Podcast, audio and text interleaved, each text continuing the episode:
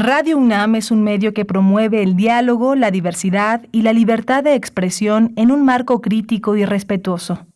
Los comentarios expresados a lo largo de su programación reflejan la opinión de quien los emite, mas no de la radiodifusora.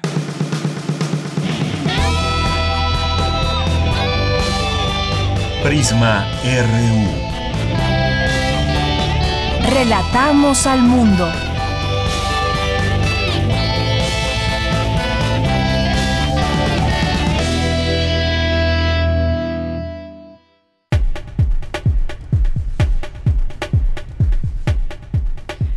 ¿Qué tal? Muy buenas tardes. Muchas gracias por acompañarnos ya aquí en Prisma RU. Ya es miércoles, la mitad de semana en este día 19 de mayo del año 2021. Gracias por su preferencia, su sintonía, su atención para nosotros, para este espacio informativo en las frecuencias universitarias de Radio UNAM.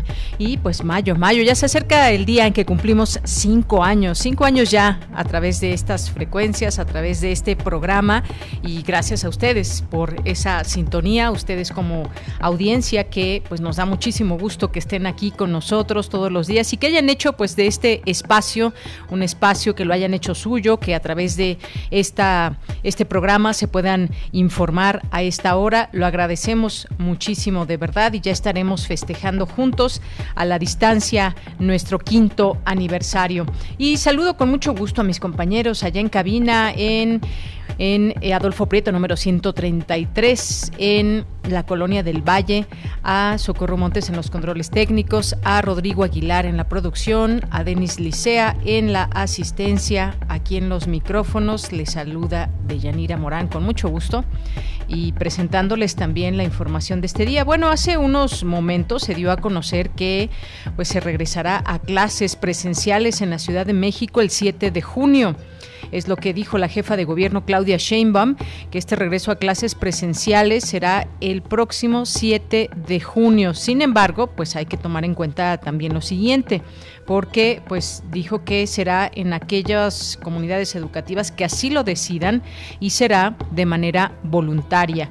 Dijo que el regreso de los alumnos será además en dos grupos, unos lunes y miércoles, otros martes y jueves, mientras que el viernes asistirán los que necesiten mayor refuerzo de conocimientos. Esa es la idea y sobre esto pues también tendrán que detallar las propias escuelas, bajar toda esta información y estar en comunicación con las autoridades, con la Secretaría de Educación Pública, con la autoridad capitalina para la reactivación escolar, que pues en dado caso se realizará siguiendo todos los protocolos sanitarios como pues la sana distancia social, por eso serán divididos los grupos para que sean grupos reducidos, el uso de cubrebocas que será indispensable, el lavado constante de manos, aplicación de gel antibacterial.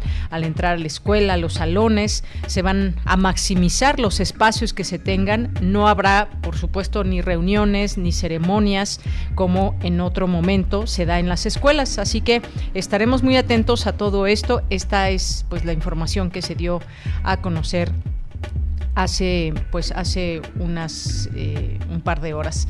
Así que pues bueno importante mencionarlo. Y el día de hoy el día de hoy vamos a platicar. Hay información eh, que sigue surgiendo sobre covid 19 y también la llegada de vacunas. Le daremos detalle en un momento más. Y platicaremos con el doctor Alejandro Macías médico infectólogo. Con él vamos a platicar sobre estas estimaciones que hace la Secretaría de Salud que da a conocer a partir de un estudio del Instituto Nacional de Salud Pública cifras del Instituto de Métricas y Evaluación de, de Salud de la Universidad de Washington, donde habla de que entre el 45 y el 50% de los mexicanos ya tuvieron COVID-19, ya estuvieron contagiados. ¿Esto qué significa? Son verdad estos eh, números aproximados, en qué fase, digamos, estamos de la pandemia en México, cómo va la campaña de vacunación, eh, por qué no hemos tenido una tercera ola, que bueno, vaya, eh, quizás sea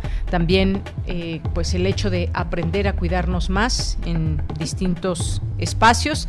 Así que vamos a platicar con él. Si tienen preguntas, ya saben, háganosla llegar a arroba Prisma en Twitter o Prisma en Facebook Aquí estará vía telefónica con nosotros el doctor Alejandro Macías, que pues nos podrá contestar sus dudas, sus preguntas que tengan con respecto a este tema. Vamos a platicar también en nuestra primera hora, vamos a enlazarnos con el escritor, narrador, periodista Ignacio Solares, que presenta Serafín, esta novela que se presenta eh, pues es esta última novela que presenta y vamos, vamos a, conversar con él sobre ella, a invitarlos a que la lean, a que se adentren a esta, a esta historia que nos presenta el escritor. Vamos a tener también ya nuestra segunda hora, vamos a conversar sobre lo que pasó en Chile, porque pues Chile eligió este domingo a los 155 miembros de la Asamblea Constituyente que redactará una nueva constitución y en donde los independientes y la izquierda más radical fueron los ganadores de estas elecciones. Y eso habla mucho de lo que está pasando en Chile, incluso desde antes de la pandemia. Hay que recordar todas estas manifestaciones y serie de movilizaciones que se hicieron contra el gobierno y sus políticas de Sebastián Piñeira. Vamos a, platicar de, de esto. Hoy es miércoles de ciencia, miércoles de sustenta. Vamos a tener también, como todos los días, ya saben, información internacional de Cultura Nacional Universitaria. No se pueden ir sin escucharnos todos los días de lunes a viernes de 1 a 3 de la tarde a través de estas frecuencias 860 eh, de AM y 96.1 de FM. Desde aquí, relatamos al mundo. Relatamos al mundo. Relatamos al mundo.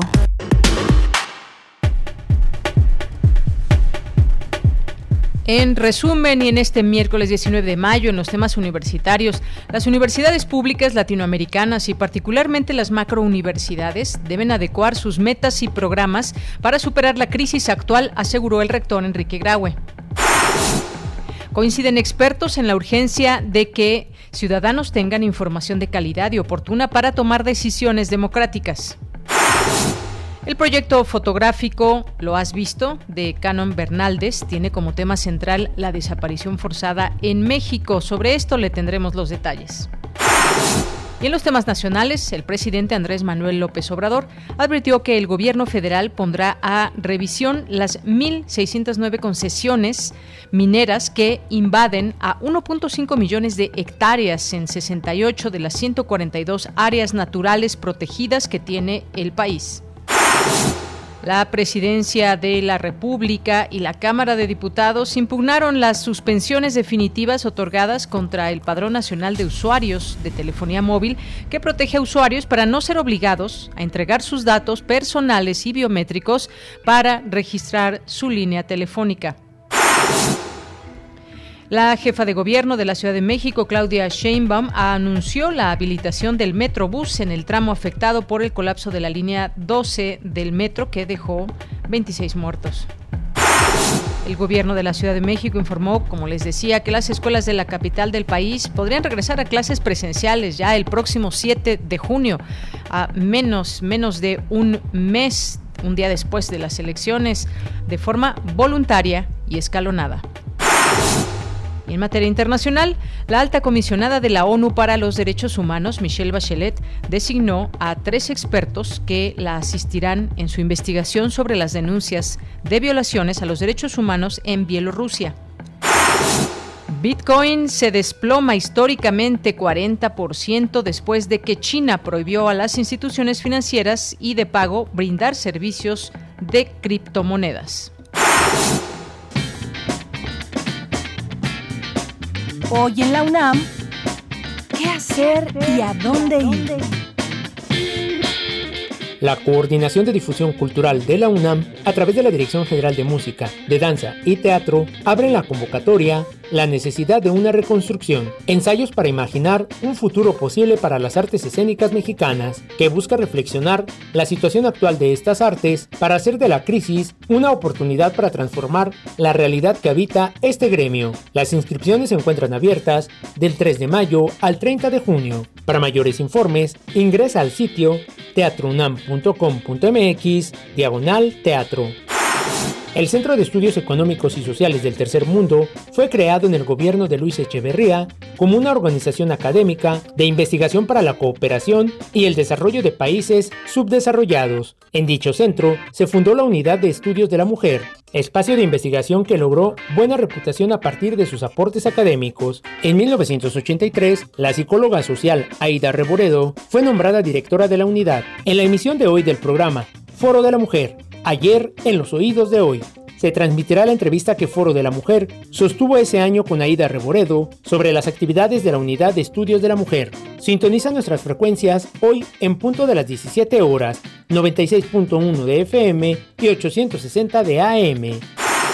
El Universum, Museo de las Ciencias, abre las inscripciones del curso en línea Cerebro, Hormonas y Conducta, donde conocerás la relación de las hormonas con las neuronas y aprenderás a identificar los componentes y funciones básicas del cerebro humano.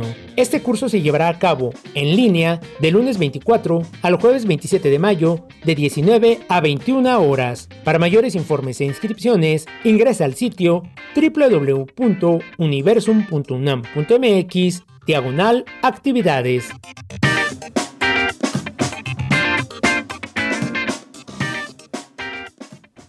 Bien, continuamos. Es la una de la tarde con 15 minutos.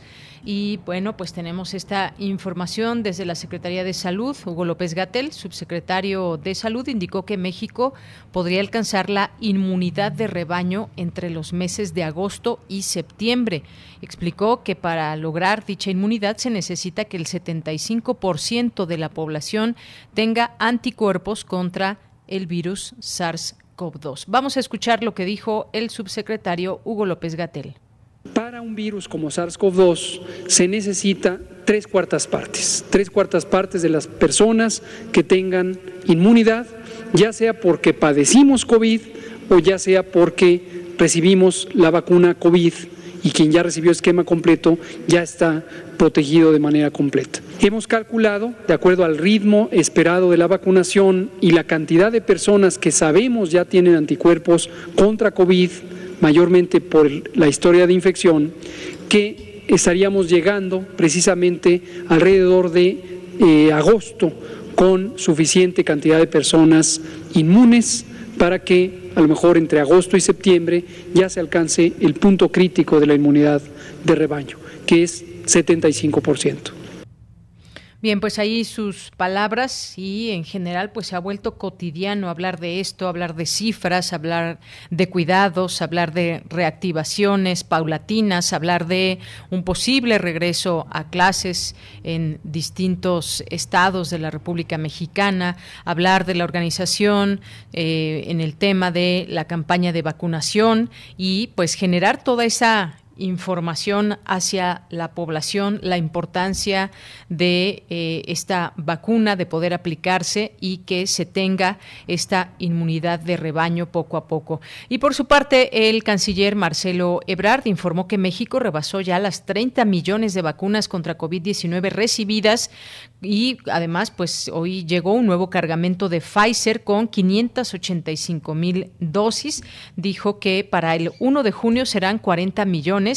Y este miércoles también informarles que inició la vacunación para personas de 50 a 59 años en Iztapalapa, Iztacalco, Xochimilco y Tláhuac. Hasta el momento, también, por otra parte, y en los números de, eh, funciones, pues México acumula ya 220 mil 746 defunciones por este coronavirus y 2.572.052 casos confirmados. Es decir, pues frente a lo que dice el subsecretario López Gatel de que ya pues eh, bueno, no él, sino este estudio del que vamos a hablar en un momento y bueno, pues lo da a conocer también la Secretaría de Salud, pues esta cifra pues estaría muy muy por debajo de los números reales en torno a las personas que han tenido esta enfermedad en algún momento. Continuamos.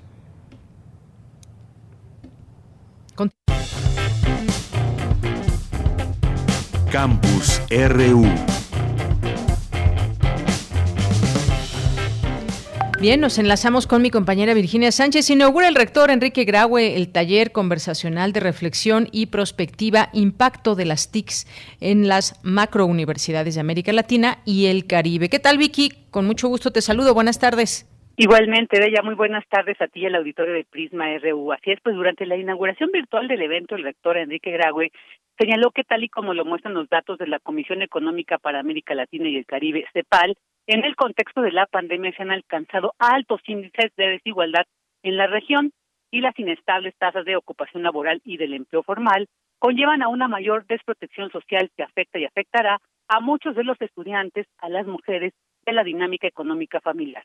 Ante esta situación, el rector enfatizó que las universidades públicas latinoamericanas y en particular las macrouniversidades deberán adecuar sus metas y programas para superar la crisis actual. Escuchemos aprender de sus experiencias, adaptar nuestras capacidades y colaborar más efectivamente a los problemas que afectará la educación y el desarrollo de la ciencia en nuestras naciones. Como macrouniversidades, con frecuencia, tenemos mayores capacidades de infraestructura y de investigación que podemos y debemos compartir para pues, poderlas sumar para encontrar respuestas y soluciones a los problemas que enfrentamos y ponerlas a la disposición de toda la región.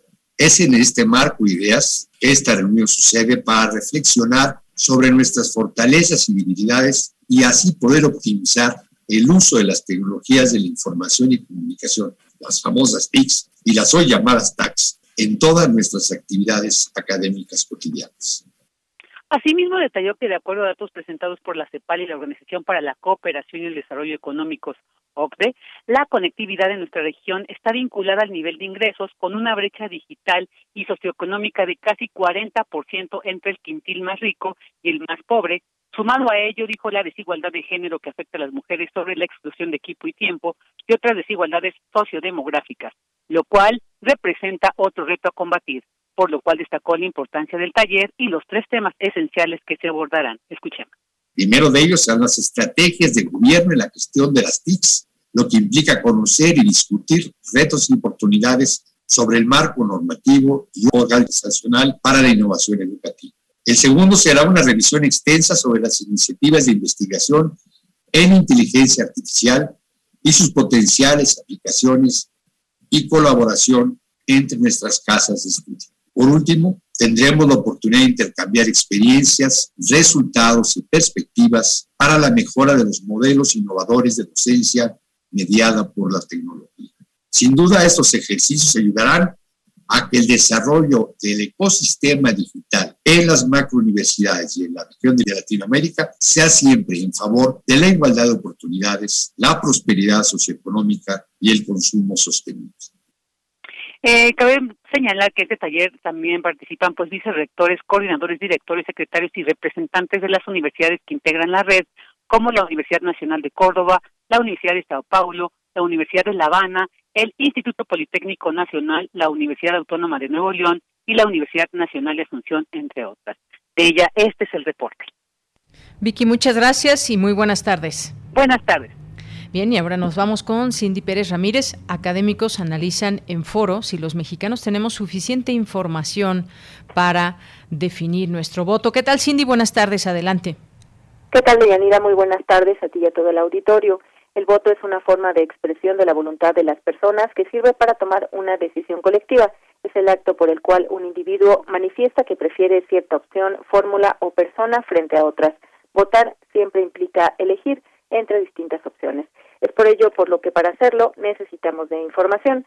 Según Jacqueline Pechard, académica de la Facultad de Ciencias Políticas y Sociales de la UNAM, actualmente las campañas son lugares para trivializar los asuntos políticos y poner candidatos a bailar o a cantar en lugar de centrarse en los temas de relevancia nacional en función de esta, digamos, esta carencia que pues los propios partidos políticos y los candidatos han optado. Y, también esto hay que decirlo tiene que ver con nuestra propia ley electoral que hace que los mensajes, los spots de campaña sean spots muy breves, de entre 20 y 30 segundos solamente, y esto con frecuencia no da lugar a que haya ya no digamos contenidos sustantivos, sino algún tipo de discusión, de debate, de los propios candidatos o entre los candidatos. esto, pues en últimas fechas hemos ido perdiendo. En tanto, Carola García, directora de la Facultad de Ciencias Políticas, señaló que la información nos permite elegir con mayor efectividad a los gobiernos que nos representarán y, por tanto, avanzar en la cultura democrática. Mientras que la falta de información impide que el electorado pueda tomar decisiones fundamentadas respecto a los individuos que serán sus representantes y para evaluar las acciones que toman. Entonces, el requerimiento de contar con información de calidad y oportuna es un punto de partida esencial para la toma de decisiones y el ejercicio ciudadano. Y ante esto, los medios de comunicación tienen un, un papel relevante. En las sociedades contemporáneas estamos asistiendo a un torrente informativo y a veces desinformativo también de las redes sociodigitales. Tenemos a nuestro alcance mayores volúmenes de información disponible y esto no se traduce necesariamente en un mejor nivel de información. Actualmente los algoritmos de las redes sociodigitales marcan ciertas tendencias a partir de determinados intereses de consumo. Recordemos que la Facultad de Ciencias Políticas, en colaboración con el INE, lanzó la plataforma web Voto Informado, en la que los ciudadanos pueden revisar las propuestas de candidatos a partir de encuestas realizadas. Esta es la información. Gracias, Cindy. Muy buenas tardes. Muy buenas tardes. Bien, pues son eh, interesantes estos planteamientos porque, a ver, a este punto, y es una pregunta para nuestro público que nos está escuchando y que pues va a votar, que tiene la mayoría de edad y que va a votar el próximo 6 de junio. La pregunta es, ¿ya saben por quién van a votar? ¿Conocemos al candidato, su plataforma, conocemos sus propuestas? Y pues votamos por partidos o votamos por candidatos, o dependiendo qué tipo de elección sea y para qué cargo? Esa sería una pregunta o varias preguntas que nos podemos plantear y que también respondamos si como ciudadanos estamos haciendo un buen trabajo, porque, pues como sabemos, la sociedad puede dividirse en muchos sentidos y estar dividida entre quienes votan por uno u otro partido o por uno u otro candidato y sin embargo pues aquí lo que estaría en juego como ciudadanos es realmente conocer por quién vamos a votar y las propuestas que tiene para la comunidad, para el entorno, para la alcaldía, para donde estemos situados, para los que van a elegir eh, presidentes municipales, gobernador, quién va a encabezar los próximos años los destinos de un, de un estado. Qué importante es todo esto. Así que, pues respondámonos esas preguntas también como ciudadanos. Porque tu opinión es importante, síguenos en nuestras redes sociales, en Facebook como Prisma RU y en Twitter como arroba PrismaRU. Una de la tarde con 27 minutos, minutos, estimaciones de la Secretaría de Salud a partir de un estudio del Instituto Nacional de Salud Pública y cifras del Instituto de Métricas y Evaluación de la Salud de la Universidad de Washington advierten que entre 45 y 50% de los mexicanos ya estuvieron contagiados, contagiados de COVID-19. En México se esperaba un repunte de contagios, hospitalizaciones y defunciones asociadas a COVID. 19 tras las vacaciones de Semana Santa. Sin embargo, esto no ocurrió. ¿Cuál es el contexto que tenemos en este sentido? Platiquemos con el doctor Alejandro Macías, médico infectólogo y excomisionado durante la pandemia de influenza en México. Doctor, bienvenido, muy buenas tardes. Hola, Yanira, me da gusto estar con su auditorio. Gracias igualmente a mí que nos acompañe, doctor. Pues, ¿qué realidad apremia en México? ¿Cómo podemos describir este momento al que hemos llegado de la pandemia eh, con la, la vacunación que sigue en marcha? ¿Qué debemos hacer como sociedad para seguir a la baja en casos de contagios? Sin embargo, pues las muertes siguen, no, han, no se han detenido. ¿Qué nos puede decir, doctor? Sí, la pandemia no se ha detenido, se ha reducido en la medida que mucha gente, como bien comentabas, ya se había infectado en México. Las estimaciones son de entre un 50 y un 60%. Eh, y eso ha hecho que, además, como el virus parece ya estarse haciendo estacional, eh, se han juntado algunos factores para que no tengamos ya una epidemia muy activa, pero la epidemia pues sigue activa y de hecho lo más probable es que lograr la completa eliminación del virus va a ser muy difícil y que una meta volante, digamos, más realista es, digamos, tener la contención del virus, o tenerlo a nivel bajo que nos permita hacer nuestras actividades, mantener nuestras instituciones funcionando y nuestros hospitales sin colapso. Bien, doctor. Eh, la epidemia, como usted bien dice, sigue activa. Nos podemos eh, contagiar, incluso quienes ya tienen la vacuna, bueno, pues tendrán una, una posibilidad de no enfermarse de manera grave, pero se puede adquirir esta enfermedad, eh, que no se relajen esas medidas, quizás el, el, mensaje. Y además, bueno, pues qué factores influyen en todo esto, doctor. ¿Qué, qué ve usted? ¿Qué, ¿Qué ya hemos aprendido y qué no hemos aprendido aún los mexicanos hablando de esta pandemia? Sí, eh, mira, ahora, sobre todo después de la Semana Santa, vimos que ya mucha gente relajó las, conductas, digamos, pero pues, lo que hemos aprendido es que las vacunas funcionan bastante bien. Em, yo creo que en México, aunque la vacuna ha ido muy despacio, ya ha agregado a ese 50% eh, de gente que ya se había infectado y que ya tiene cierta inmunidad, la vacunación que ha ido avanzando así lentamente ha agregado probablemente entre 5 y 8 puntos porcentuales a esa inmunidad de rebaño. Entonces, si la inmunidad de rebaño que necesitamos para contener esto es arriba del 70%, ya no nos faltaría demasiado. Pero el aprendizaje o las lecciones que tenemos que seguir, el uso del cubrebocas en toda circunstancia pública, ventilar los espacios cerrados, eh, la higiene, eh, no confiarnos, porque esto no se ha terminado. Doctor, por otra parte, pues ya se plantea, pues ya en algunos estados eh, se va regresando poco a poco a clases. Estamos ante, pues, el color de un semáforo en la Ciudad de México en amarillo y que va cambiando dependiendo el estado de la República y algunos ya en verde, otros en, color eh, naranja, los menos y otros tantos en amarillo.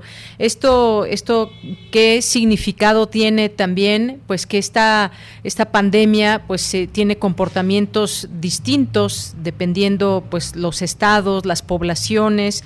Sin embargo, pues ya este planteamiento de regreso a clases abre una expectativa importante. Sí, mira, eh, se tiene que hacer el regreso a clases con cuidado. Em, el riesgo cero no existe, desde luego hay algún riesgo, pero hay que hacerlo de manera medida. Eh, hay que volver con un plan, porque si bien es, se estima que más o menos el 50 o 60% de la gente ya se infectó, eso no es en todas las regiones, en algunas regiones habrá más, y en otras menos. Puede haber regiones muy poco afectadas donde todavía hay mucho riesgo. Entonces, lo que se tiene que hacer es volver, digamos, de manera paulatina, híbrida, que vuelvan unos sí para empezar, otros no, a menor aforo, mantener la ventilación de los espacios, el personal académico deberá ya estar vacunado también, desde luego, y hacerlo con cuidado, pero volver paulatinamente. Doctor, eh, decía el, doctor Hugo López Gatel en torno a la inmunidad de rebaño que esta se tendría por ahí de septiembre más o menos y se habla de que podría terminarse ya la vacuna, la aplicación de esta vacuna a toda la población, bueno, exceptuando a los más jóvenes, a los niños prácticamente estamos hablando porque está todavía en fases finales o apenas se vería la llegada de esta vacuna para los menores entre 12 y 16 años, pero a octubre se terminaría, digamos, a toda la, demás población de 18 eh, años en adelante. Esto, pues, ¿cómo, cómo ve usted en estos, eh, en, bueno, el tiempo que nos llevaría, si se han cumplido las expectativas y, bueno, pues de aquí a, octubre, que todavía faltan algunos meses, pues las, eh, las medidas tendrán que seguir? Mira, mucho depende de que en efecto tengamos la, la vacuna.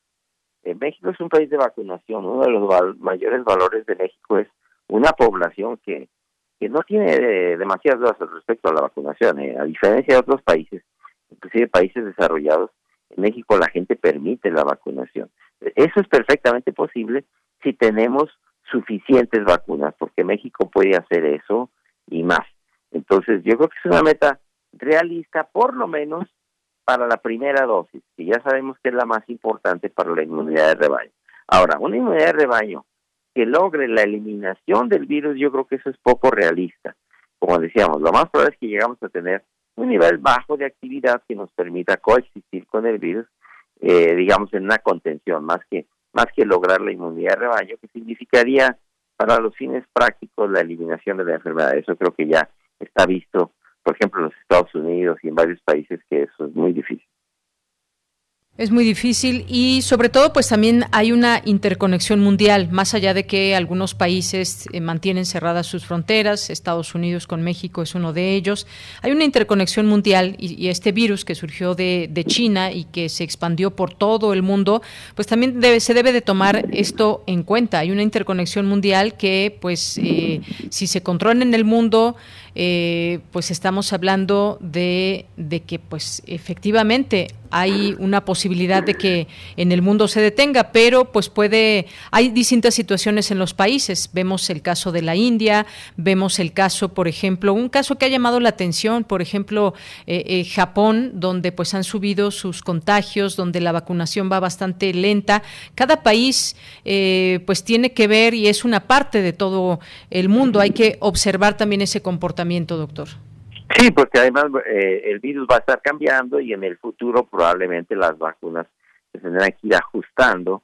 México además, aunque así cerrar las fronteras, la verdad es que las fronteras de México son bien porosas, hay muchísima migración legal e ilegal. Entonces, eh, pensar que vamos a cerrar la movilidad, pues, eso también es pensar en algo que no se puede hacer. Eh, yo creo que, que hay que ser realistas sí hay que mantener las, eh, las medidas de precaución y pensar que podemos lograr un alto nivel de vacunación y después pasar también a jóvenes y niños ya cuando se vaya pudiendo por allá de los meses ya de octubre, que me parece una, una meta un poco más realista ya por ahí de octubre, noviembre. Así es, y algunos países, como decíamos, tienen cerradas sus fronteras, pero otros más también ya eh, han levantado restricciones. Viene el verano, doctor, mucha gente que ya ha tenido oportunidad de vacunarse. Esto implica vacaciones. ¿Hay alguna advertencia, hay algún señalamiento, algún consejo que nos pueda dar, doctor? Sí, en las vacaciones más que el riesgo en exteriores, por ejemplo, en, en las playas, en las ciudades, en las calles. El riesgo está en el transporte, en lugares donde hay mucho uh, atiborramiento de personas, donde hay conglomerados y se está respirando, digamos, el mismo aire. Ahí es muy importante la ventilación de los espacios cerrados. Si se viaja, por ejemplo, en avión, en autobús, pues un muy buen cubrebocas que cubra del puente la nariz a la base de la, de la barbilla. Y si se puede estar vacunado para viajar, pues qué mejor ya en los grupos que les toque la vacunación sí es muy importante eh, ponerse la vacuna en cuanto le toque y ponerse la que te toque, no no pretender esperar a que te toque una que en ese momento no te guste. Bien. Y doctor, ¿cómo ha visto esta campaña de vacunación en México ahora ya con los maestros que se ha iniciado, maestros y bueno, en los de los centros eh, educativos, todo el personal y bueno, esto nos va eh, generando también poco a poco otras eh, preguntas. hay, hay algunas vacunas que son de dos dosis, otras que son de una sola dosis, como el caso de la Cancino que se está aplicando a los maestros.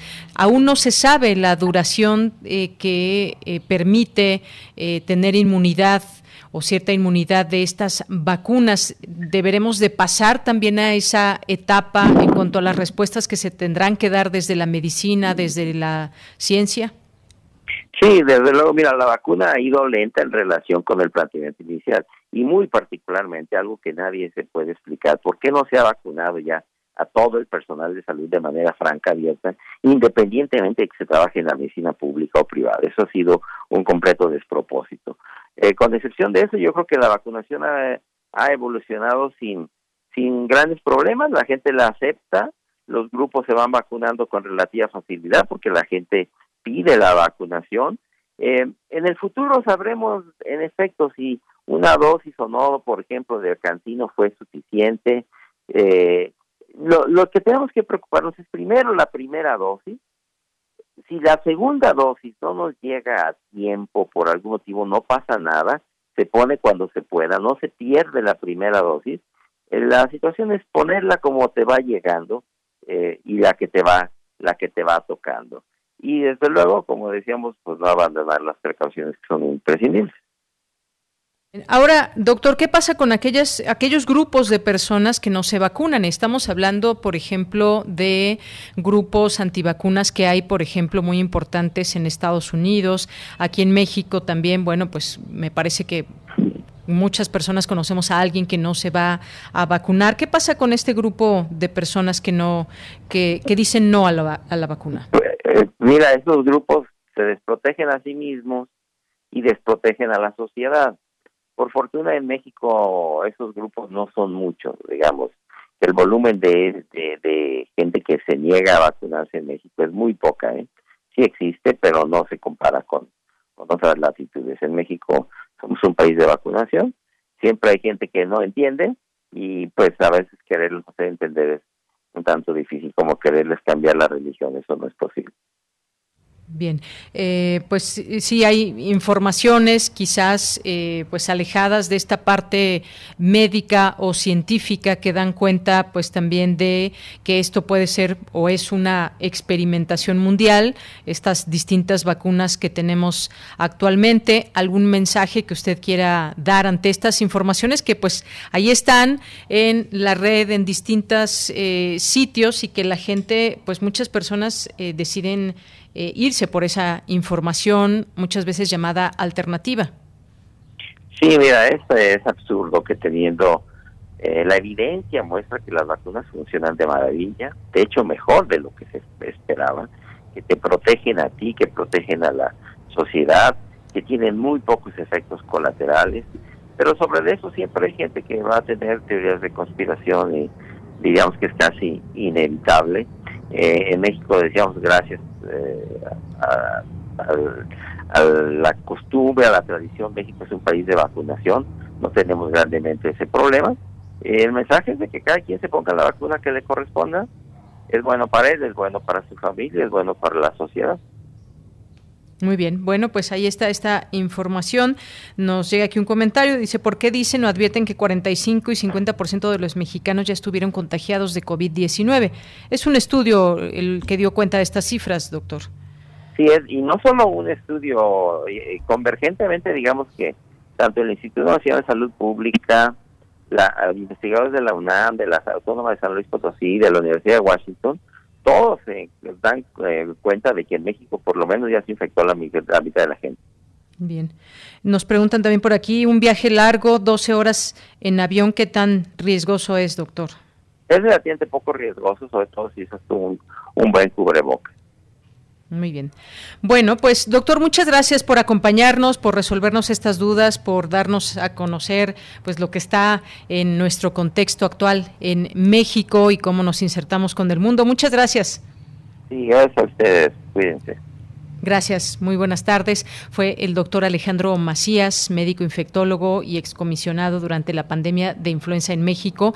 Él es muy activo en redes sociales, lo pueden seguir en arroba doctor Macías y ahí pues responde distintas dudas y va generando también mucha información eh, importante sobre este tema a través de Twitter. Continuamos.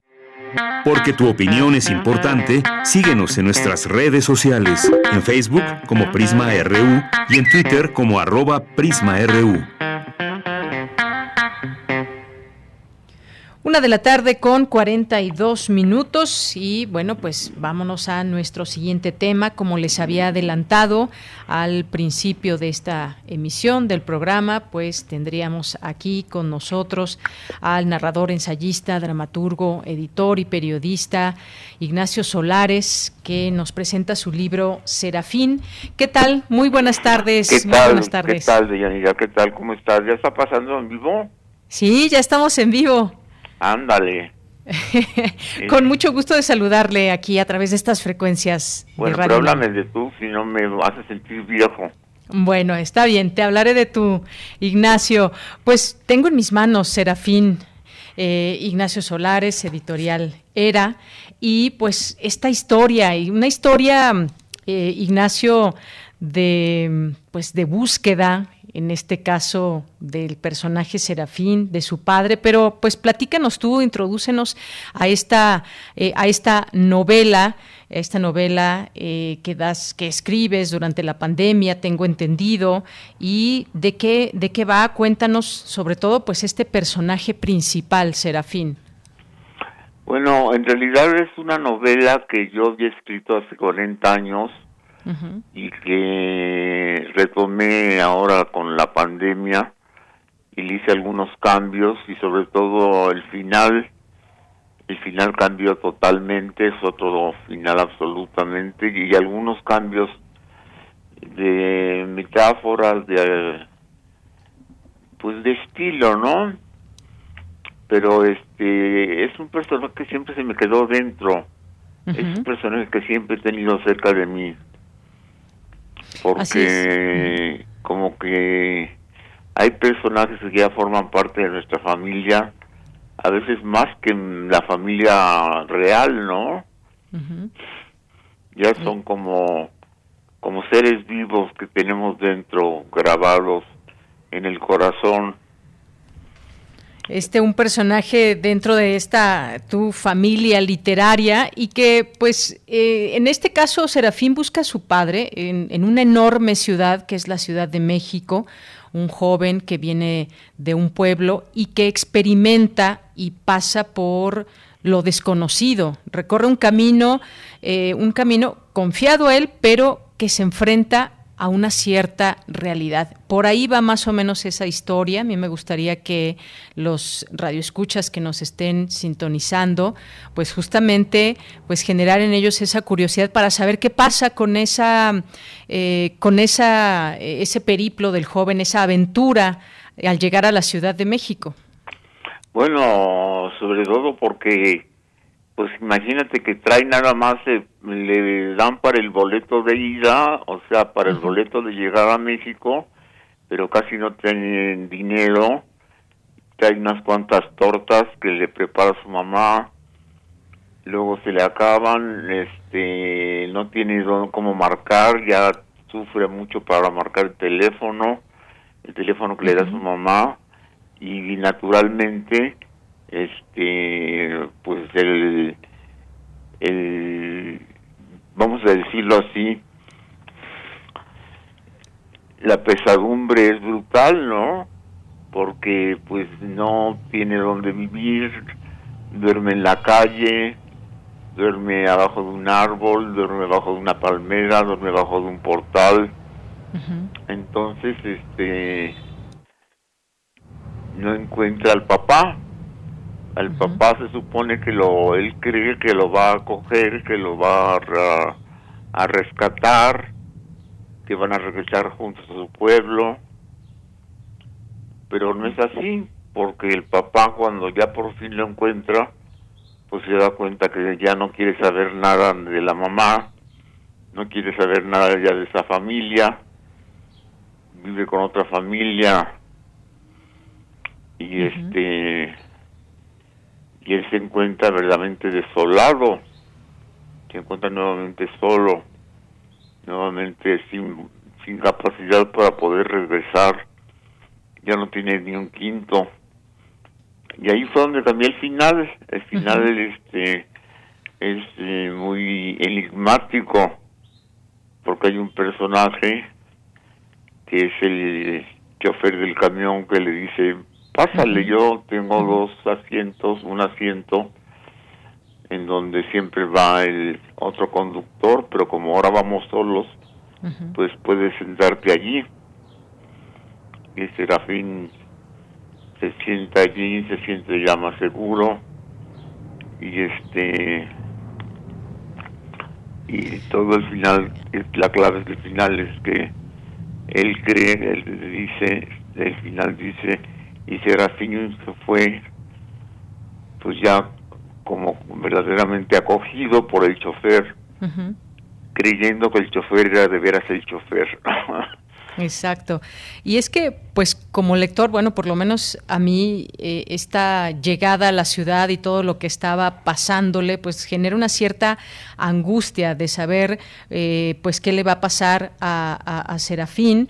Y le podemos dar también muchas características al personaje, el hecho de enfrentarse a lo desconocido, a los peligros, a la vida misma, pues, y que es un personaje que además encarna la inocencia, es un personaje muy joven, pero que también advierte la presencia del mal que se encuentra a lo largo del camino, Ignacio.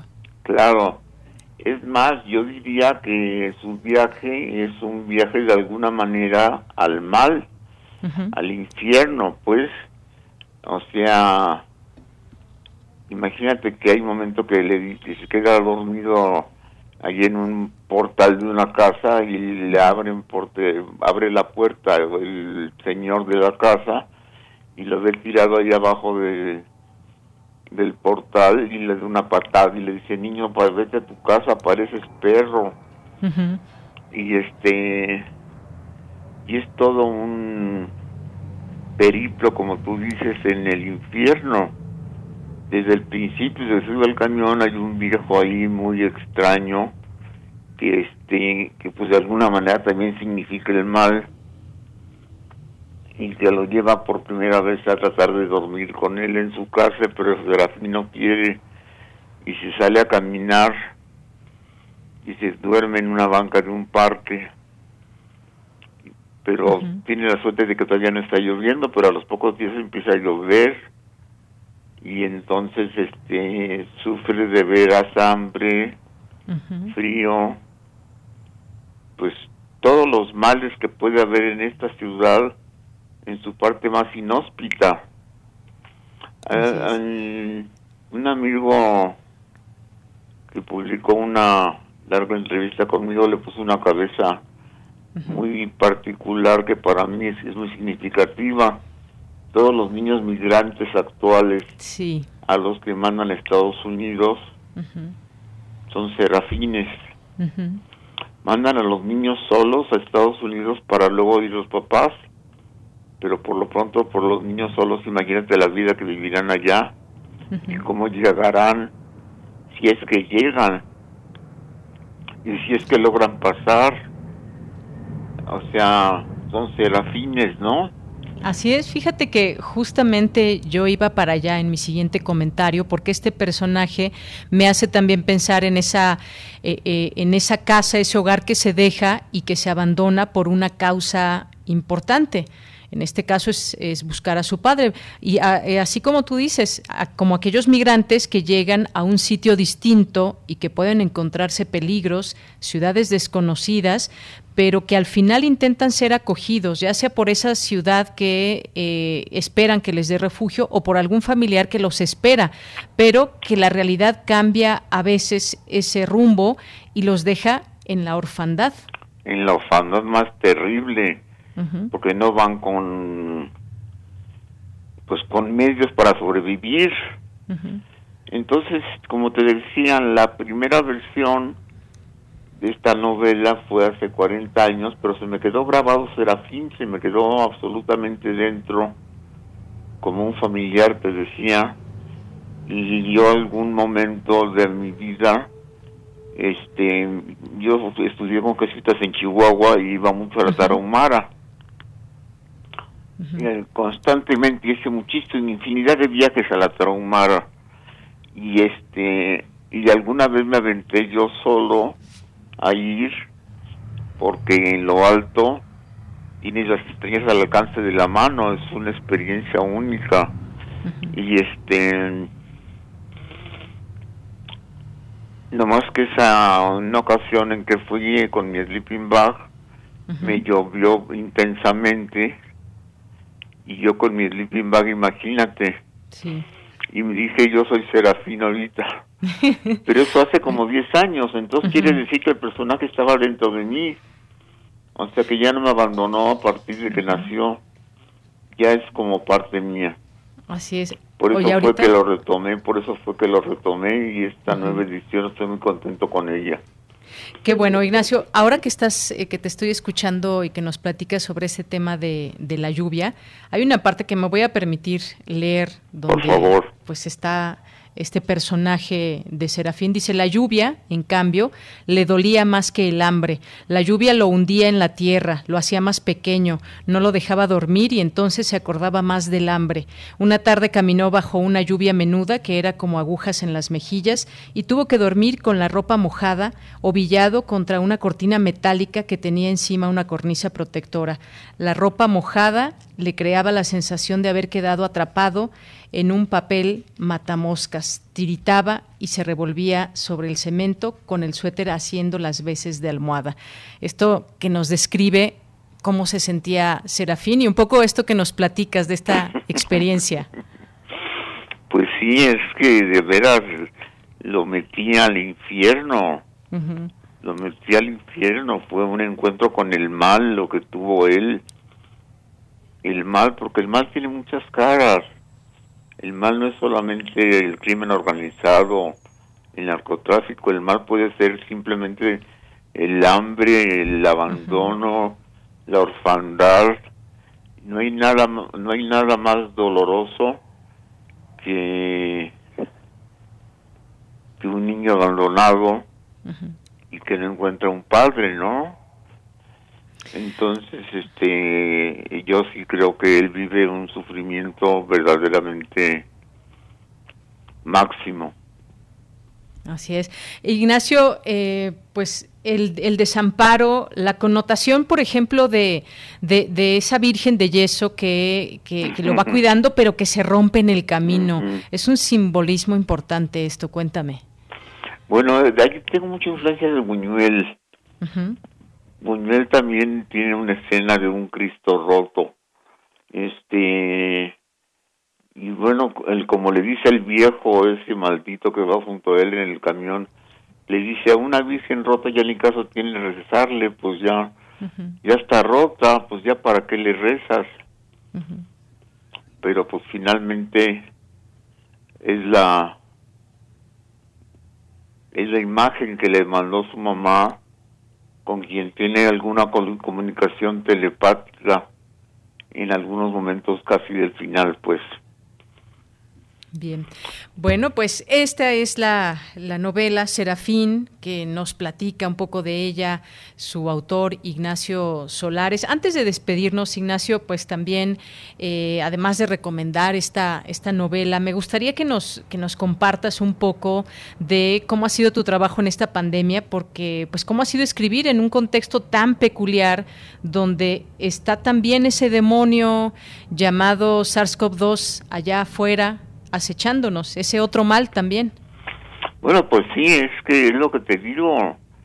Yo creo que por más firme que veamos el piso que, nos que nos uh, sostiene y el sol que nos alumbra, en cualquier momento puede haber un hecatombe porque estamos rodeados de demonios, ¿no? De demonios invisibles que en cualquier momento pueden hacer eclosión o pueden causar un hecatombe.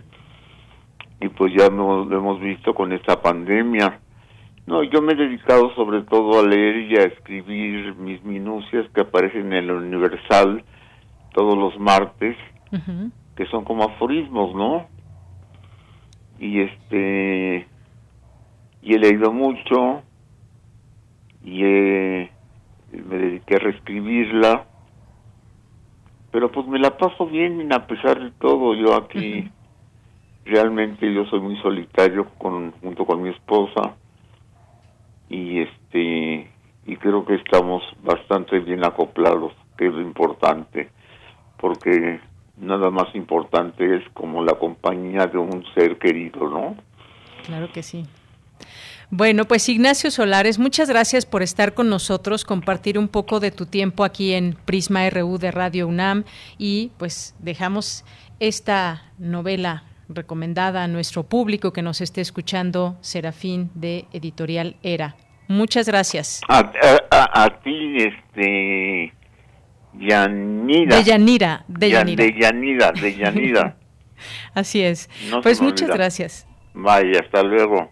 Un abrazo, hasta luego. Ignacio Solares, escritor, narrador, dramaturgo, ensayista, editor, periodista y pues también durante muchos años profesor de la UNAM. Y pues vámonos ahora con los temas nacionales. Prisma RU.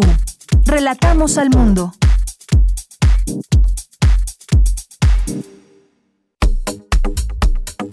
Nacional RU.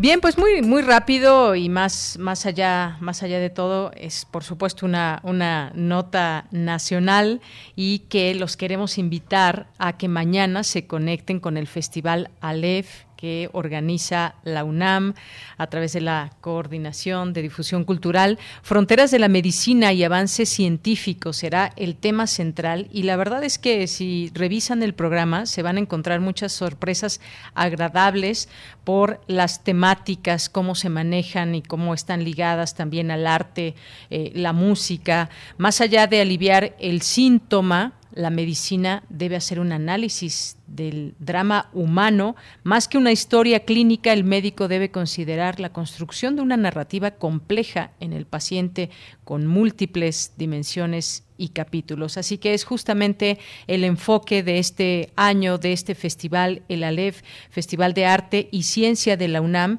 en esta edición 2021, que por supuesto pues será, será a través de las vías eh, digitales, virtuales, aborda los avances científicos, tecnológicos y humanistas en las fronteras de la medicina, pero lo que más llama la atención, y eso pues ya les toca a ustedes revisarlo, es todo el programa que eh, nos eh, ofrece en esta ocasión el festival. El curador de este festival universitario es Pepe Gordon, ustedes ya lo conocen, José Gordon, que pues eh, es un importante eh, personaje de la cultura y que hace una difusión cultural muy importante.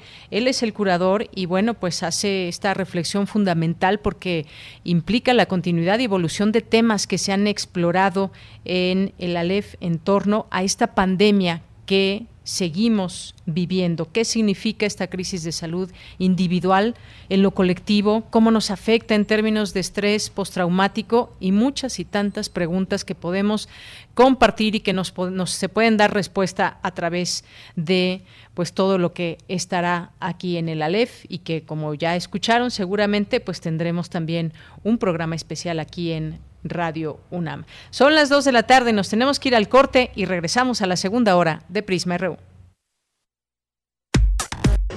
Prisma RU. Relatamos al mundo. El Aleph es el punto desde el que podemos ver todos los ángulos del universo. Un breve acceso al infinito. Para navegarlo es necesaria una guía. Radio Aleph una guía sonora para conocer los puntos clave del festival El Aleph.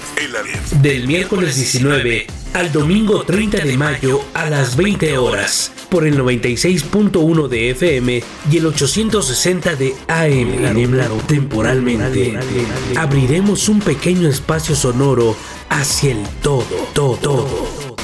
Radio UNAM. Experiencia sonora. Experiencia sonora.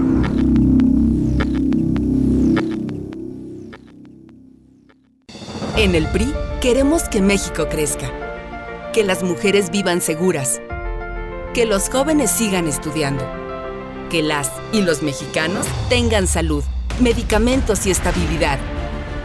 En el PRI trabajamos por las mujeres, por los jóvenes, por los estudiantes, por los adultos mayores, por las familias de México. PRI, el Partido de México. ¿Dónde la dejé? Justo ahora que son las elecciones más grandes de la historia y que como la mayoría decidí salir a votar.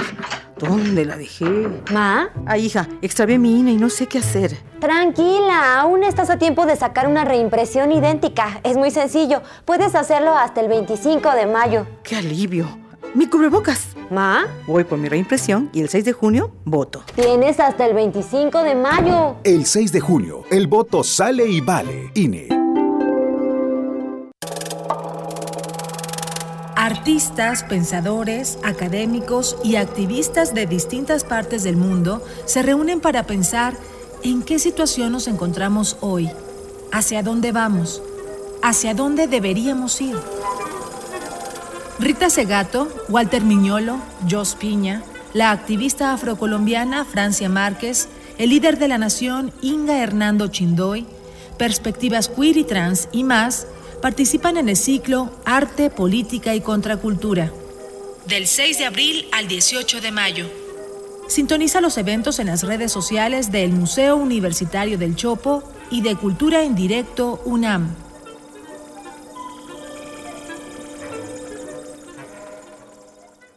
¿Quieres que en México siga la lucha contra la corrupción? ¿Quieres que sigan las pensiones para adultos mayores y las becas para las y los estudiantes? ¿Quieres que sigan los apoyos al campo y los programas sociales? ¿Quieres que el acceso a la salud siga siendo un derecho universal? ¿Quieres sacar al PRIAN de una vez por todas? Si tú quieres apoyar a ya sabes quién para transformar a México, entonces vota todo Morena. Vota por las y los diputados federales de Morena, la esperanza de México. Hoy las y los mexicanos tienen dos opciones el partido en el gobierno que prometía esperanza, crecimiento y estabilidad, pero solo miente, o ser parte del equipo que se unió para defender a México de la destrucción de Morena. No tires tu voto a la basura, úsalo para detener la destrucción de México. Vota por la coalición, va por México. Ponle un alto a Morena y a la destrucción de México. Vota por las candidatas a diputadas federales de la coalición Va por México. Prisma RU. Relatamos al mundo.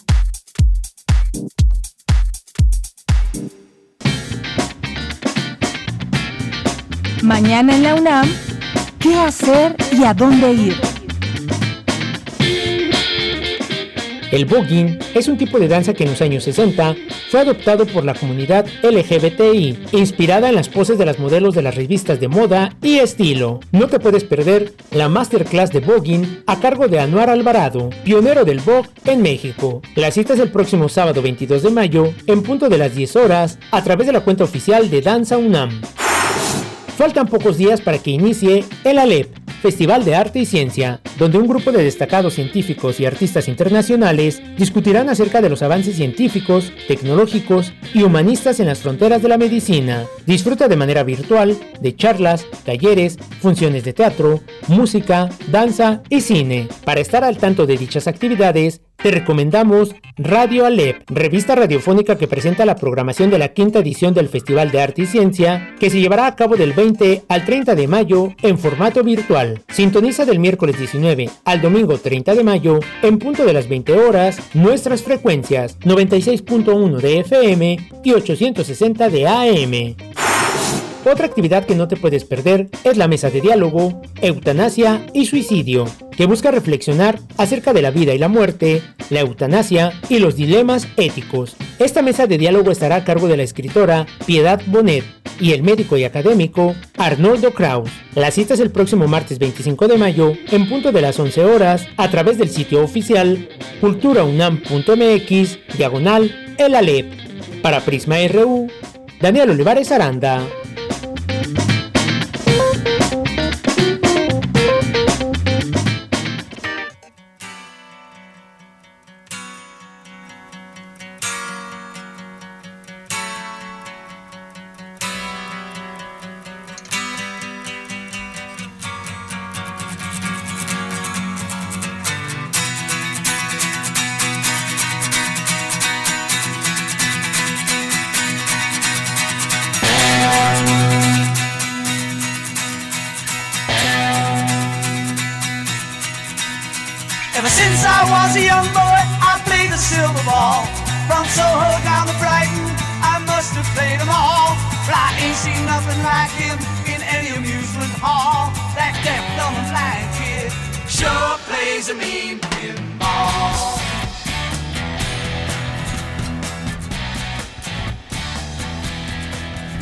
Bien, pues es el guitarrista de The Who, que cumple hoy 76 años, Pete Townshend, guitarrista y compositor británico que nació en Londres al frente de The Who, una gran banda de la era del rock y que estuvo pues 40 años como guitarrista y compositor principal. Escribió muchas canciones también para el grupo y esto que estamos escuchando es Primble Wizard de The Who. not such a suffering.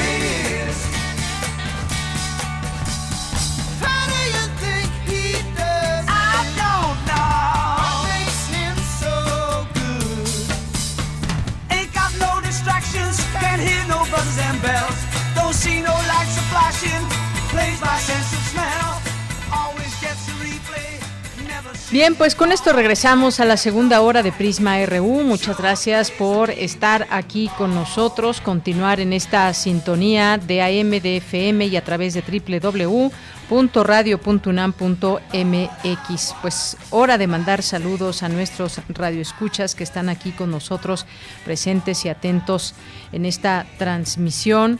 Muchas gracias a eh, Meva, Meva Le, muchas gracias bueno, así se llama en Twitter, Meva-Le. Muchos saludos. Guerrero también, Andrea Smart, Chris Morris, por supuesto también a Mario Navarrete, que lo acompañamos ahora aquí en su automóvil por calles de la Ciudad de México. Y pues ya el tráfico prácticamente casi, casi como antes de la pandemia, casi digo, porque todavía aquí en la ciudad por lo menos pues no hay todavía regreso a clases, que eso complica un poco la situación del tráfico. Eh, Midori Satoshi, muchos saludos, Nigromante Revista, Andrea Smart, Saludos sonoros a todos. Gracias, Andrea. José Ramón, que nos dice interesante historia de Serafín, sufrimiento y transformación en la vida misma de cualquier migrante niño. Lo leeremos, por supuesto. Gracias, José Ramón. Eh, gracias también a nuestros amigos de Ediciones Era, que pues nos hacen llegar estas lecturas para que podamos, podamos presentárselas a ustedes, recomendarles y hablar con los autores, ni más ni menos. Rosario Durán Martínez, también muchas gracias aquí por eh, estos envíos, a Jorge Fra, muchas gracias, a Gilberto, Abel Fernández, nos dice también aquí, dice que estoy de acuerdo en la vacunación al personal médico, desde luego, es fundamental y ahí va la vacunación general. La idea es que nadie se quede sin vacuna. Eh, sin vacunar, pero no pasa nada, al contrario, la discrepancia es espíritu de universidad. Eh, política, también Historias MX, Fernando Peña, Ángel Cruz, también, que nos dice aquí que eh, pues no está de acuerdo con el profesor Abel, los doctores que están teniendo casos, atendiendo casos de COVID deben ser vacunados independientemente de su edad, como fue para los médicos del sistema público de salud que es lo que el doctor Macías y varios más han pedido. Gracias, Ángel Cruz. Eh, también el que vende piñas, así se llama en Twitter, y, nos manda también aquí, aquí saludos. Dice, los antivacunas son una minoría. Eh, gracias, RCLNX también. José Luis Sánchez, buena semana, equipo de Prisma. ¿A poco las mentiras de conservadores? Los votantes adquieren una información para elegir con certeza un candidato o partido y pues eh, la verdad es que el saqueo del dinero público por los partidos que quieren regresar, sí deseamos que regresen lo robado. Gracias, José Luis Sánchez. Isabel Fernández también nos dice que está escuchando doctor Macías y también dice que a todos les va a tocar, ya van a los de 50 60, entonces va avanzando la campaña de vacunación. Gracias, Abel. Juan Jaso López, también aquí mandándole felicidades a Mayra, que por aquí vi que ya se vacunó Mayra, a, Mayra, a ver si ahorita llegamos a este tuit que vi eh, por aquí en algún momento. Abel también nos dice que pues ya todo salió muy bien, la organización, la celeridad y la organización en el puesto de vacunación en la colonia Roma en la primaria Benito Juárez, todo muy bien y me siento muy bien también. Pues felicidades por tu vacuna, Abel Fernández, que es profesor.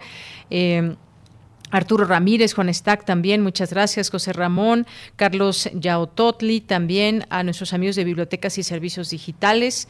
Le mandamos saludos. Aquí está yo. Yo sabía que había visto aquí el tuit de Mayra Elizondo. Nos dice, sigo reportando lo mejor que puedo para Prisma RU. Mi vacunación fue en el Centro de Estudios Navales en Ciencias de la Salud, el CENSIS. Me atrevería a decir que todo fue demasiado rápido. Mando brazos y besos a profesores, a Radio Escuchas y en especial, bueno, pues me manda uno con mucho cariño. Muchas gracias, Mayra, y felicidades también aquí que ya nos mandas esta, esta fotografía del el centro donde te aplicaste la vacuna. Eh, Felipe, saludos a todas y a todos, ya listos para escucharlos. No escribo seguido, pero siempre sintonizando el 96.1. David Castillo, buenas tardes a todo el equipo de Prisma RU y que le, si podemos felicitar a su hermana Isabel Margarita Castillo Pérez por su cumpleaños. Muchas gracias, claro que sí. Isabel Margarita, muchos saludos desde aquí, desde Prisma RU, de parte de todo el equipo. Te mandamos un abrazo enorme, que la pases muy bien y que sea un gran inicio de este año para ti. Eh, muchas gracias eh, a Angie CL, Mari Carmen, Ámbar Luna, eh, Texema Mon, muchas gracias, Carmen Jones, Rubén González, gracias a todos los que están aquí atentos y presentes. Ya mencionábamos a Mario Navarrete también. Y a todos los que se vayan sumando. Jean-François Charrier también. Eh, a Supersónico, muchas gracias, a Dark Poison, Marcela y Ramírez, a Diogenito, dice regalazo a los, a los escuchas con The saludos a todo el equipo. Bueno, pues vámonos ya a la información con Cristina Godínez. Lo has visto, es el título de eh, que Canon Bernaldez da su obra fotográfica sobre la desaparición forzada. Adelante, Cristina Godínez. Buenas tardes, Deyanira. Un saludo para ti, para el auditorio de Prisma RU. Como parte del seminario Estudio del Patrimonio Fotográfico en México del Instituto de Investigaciones Estéticas de la UNAM, la fotoperiodista Canon Bernaldez habló de su experiencia con grupos y familias que han sufrido la desaparición de algún ser querido. En este proyecto decidí acercarme con todas mis herramientas que tenía y mis conocimientos de la foto documental y del fotoperiodismo, acercarme a este tema que para mí era nuevo en esa época, estoy hablando de hace cinco años aproximadamente, se hablaban de 40 mil personas desaparecidas. A la fecha, estamos hablando de, y que el gobierno ha reconocido, de 85 mil personas se encuentran desaparecidas. Entonces, con mi conocimiento y estrategia documental, me acerqué a colectivos, a familiares que han eh, sufrido alguna desaparición forzada, a periodistas que trabajan el tema, a defensores de derechos humanos, a académicos como el Grupo de Investigaciones de Antropología Social y Forense de la Ciudad de México. La también documentalista señala que se involucró con los colectivos al principio solo escuchando para adentrarse a esta trágica realidad y poderla interpretar en su obra. Empecé a ir a las reuniones, me senté aproximadamente, pues yo creo que un año para estar escuchando estas historias bastante terroríficas donde este, pues poco a poco las familias me fueron aceptando y me fueron incluyendo en algunos grupos de chats de WhatsApp y también los iba siguiendo por Facebook. Entonces eso me permitió, bueno, pues conocer donde las familias hacían búsqueda, hacen búsqueda de cosas clandestinas, esto es búsqueda en campo, hacen búsqueda en vida que van a temefos, hospitales, van a las fiscalías. Entonces, básicamente esos son como las, el tipo de búsquedas que hacen. Entonces, eh, se comparten información de lo que van encontrando o de lo que eh, las vicisitudes que puedan enfrentarse en los grupos de chats y también van compartiendo imágenes fotográficas. Canon Bernaldez comenta que de las fotos compartidas por los colectivos, ella se dio a la tarea de reunirlas y al momento su archivo digital consta de 531 imágenes. De Yanira, ese es mi reporte. Buenas tardes. Gracias, gracias Cristina Godínez por esta información. Nos vamos ahora a la sección de sustenta. Las ciudades esponja representan una alternativa ante la escasez de agua en las grandes ciudades. Hoy en sustenta Daniel Olivares nos habla del proyecto del doctor Peter Krieger. Adelante.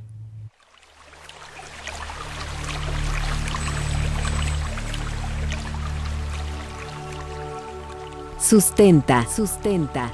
Innovación universitaria en pro del medio ambiente.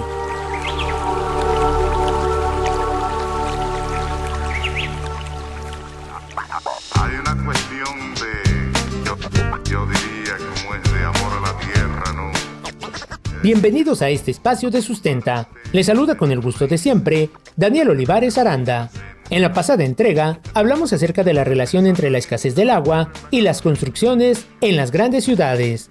Hoy hablaremos acerca de una propuesta que nos permite construir una ciudad más amigable con el medio ambiente. Qué difícil cantarle a tierra madre que nos aguanta y nos vio crecer y a los padres de Peter Krieger, doctor en Historia del Arte por la Universidad de Hamburgo, ha desarrollado un estudio ambiental urbano ante la escasez de agua que enfrenta nuestro país. El proyecto titulado Ciudades Esponja plantea un cambio de visión hacia la sustentabilidad en las grandes urbes. Escuchemos al doctor Peter Krieger, quien nos explica esta nueva manera de construir edificios y casas en las ciudades. Elaborar un texto sobre el modelo de la ciudad esponja, que es una idea urbanística, paisajística de crear una infraestructura verde y azul en las ciudades y perforar la ciudad. Repito, sellara, donde además se generan burbujas de, calor, entonces el desarrollo de las ciudades aumenta la crisis climática en el mundo, eh, la crisis que todos conocemos, el cambio climático. Entonces es la idea de abrir la ciudad, entonces redefinir la relación ciudad y naturaleza y permitir espacios abiertos. Pero, ¿qué son las ciudades esponja?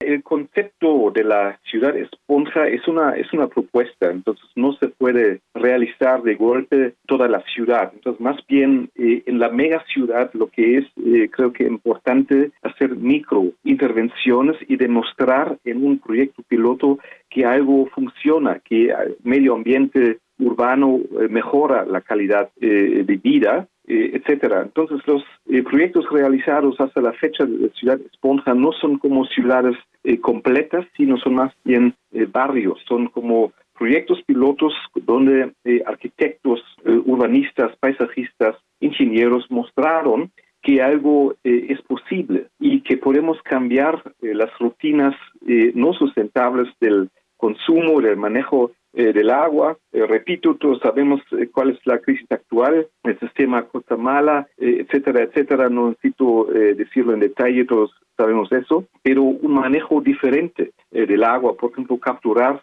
aguas pluviales en la temporada de lluvia. Entonces, México tiene esa, esa ventaja, digamos, de tener una una temporada de lluvia y entonces puede como sus, sus fondos, pero no es posible porque, digamos, se desperdicia las aguas eh, pluviales. Entonces, eh, en Ciudad de México, repito, ciudad universitaria es una, una isla, una isla verde, es una excepción eh, enorme. En el artículo del doctor Peter Krieger, titulado Ciudad Esponja, un escenario post-pandémico, publicado por el portal Revistas UNAM, considera que Ciudad Universitaria en tiempos de pandemia revela un notable efecto de la contingencia la reconquista de los espacios verdes por la flora y fauna silvestre. De facto, la Reserva Ecológica del Pedregal de San Ángel expande sus límites. Así comprobamos que solo pocos espacios abiertos, como CEU, fungen como esponja para recibir y filtrar el agua de lluvia, líquido esencial para la supervivencia, en las megaurbes. Las ciudades esponja buscan revertir los efectos negativos ocasionados por las actuales construcciones, como el sellado de suelos con concreto y asfalto, que produce un aumento drástico de la temperatura promedio, así como la falta de filtración de agua a través del pavimento. Y también existen tecnologías inteligentes, por ejemplo, eh, nuevos tipos de aplanado para calles, para banquetas, que tienen la capacidad de dejar eh, permear el agua repito, en tiempos de crisis sería una, una propuesta para hacer un cambio, para fomentar una infraestructura verde. Las ciudades esponja dan prioridad a las áreas verdes y a la recolección de agua pluvial con tecnologías que permitan la filtración a través del pavimento. Las ciudades esponja contemplan diversas modificaciones a las estructuras urbanas, por ejemplo, el aumento gradual de los espacios libres y verdes para disminuir el cambio climático. Los árboles participan en la evaporación del agua de lluvia almacenadas en sus raíces y con ello mejoran los microclimas. Existen proyectos piloto de las ciudades esponja alrededor del mundo, por ejemplo, los proyectos urbanos de China, donde después de las inundaciones fatales de Beijing en 2012, fueron designadas esponja 30 ciudades, y en Austria, cuya capital Viena cuenta con un nuevo desarrollo suburbano. El concepto de las esponjas intenta ser natural, pero también cultural, una esponja de conocimientos hereditarios, integrados a propuestas ecológicas, que llevaría al desarrollo urbano. Si deseas conocer más al respecto, puedes consultar el artículo del Dr. Peter Krieger en el portal de revistas académicas y arbitradas de la UNAM, www.revistas.unam.mx. Si tienes alguna duda o comentario, puedes enviarlo a las redes sociales de Prisma RU o directamente en mi Twitter personal. Me encuentras como arroba Daniel Medios TV. Para Radio UNAM, Daniel Olivares Aranda lentamente mama tierra, motor. Hay una cuestión de, yo, diría, como es de amor. Bien, continuamos y nos vamos ahora a las breves internacionales con Ruth Salazar.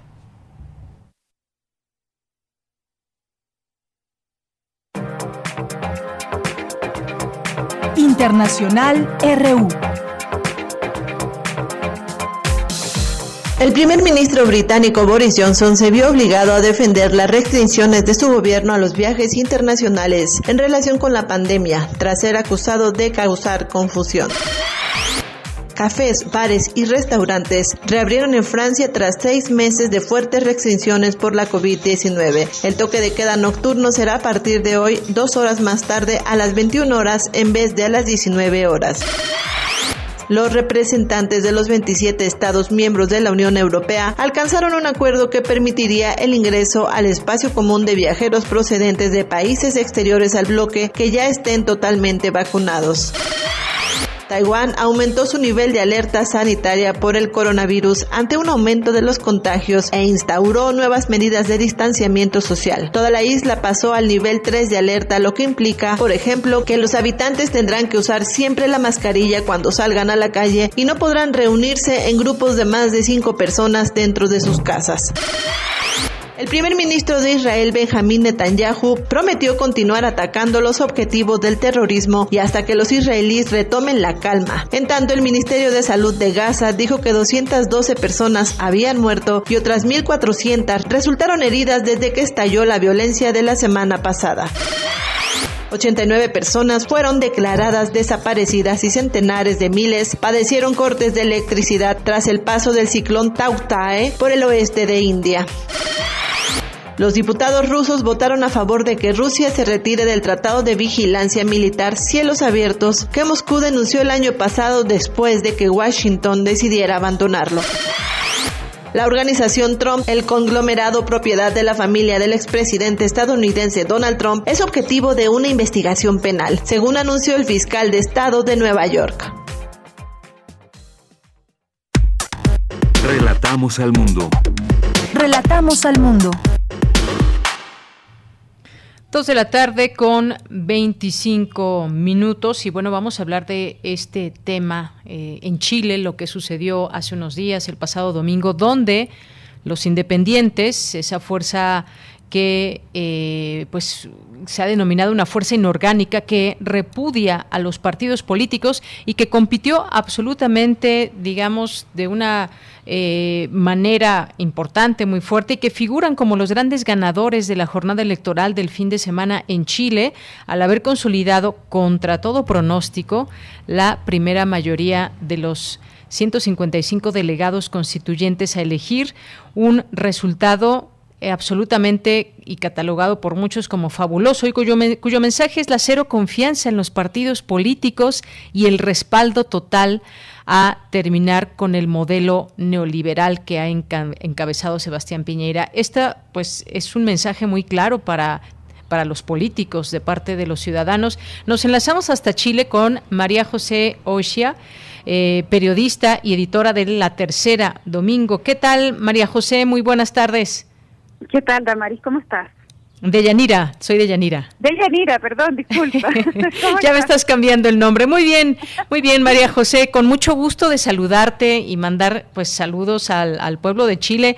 Pues eligió este domingo a los miembros de la Asamblea Constituyente. Cuéntame qué pasó, cuál es ese sentir que, pues me imagino, pues se sigue viviendo hasta estos días allá en Chile por todo lo que significa de todas maneras, estamos en unas horas de bastante efervescencia política, podría decir de esa manera, porque como tú bien decías, esto fue un triunfo muy inesperado de eh, una serie de candidaturas independientes que eh, tienen como denominador común un rechazo claro hacia la política establecida como la conocemos hasta ahora, ¿no?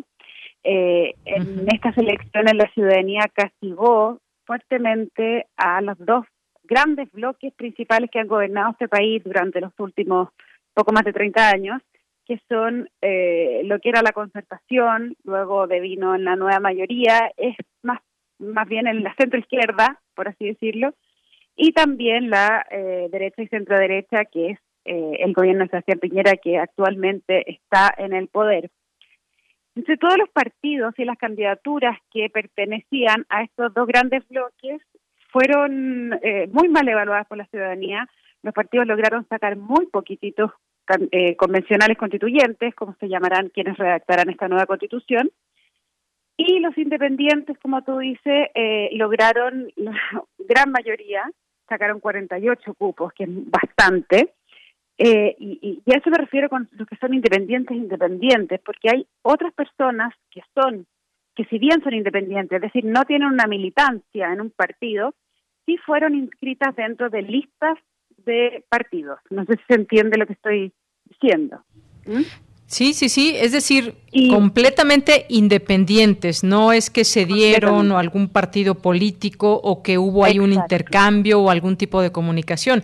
Eso es lo, lo que realmente llama la atención y que además, además María José, pues un camino largo me imagino para llegar a esto. Una, estamos hablando de una organización enorme de parte de la sociedad.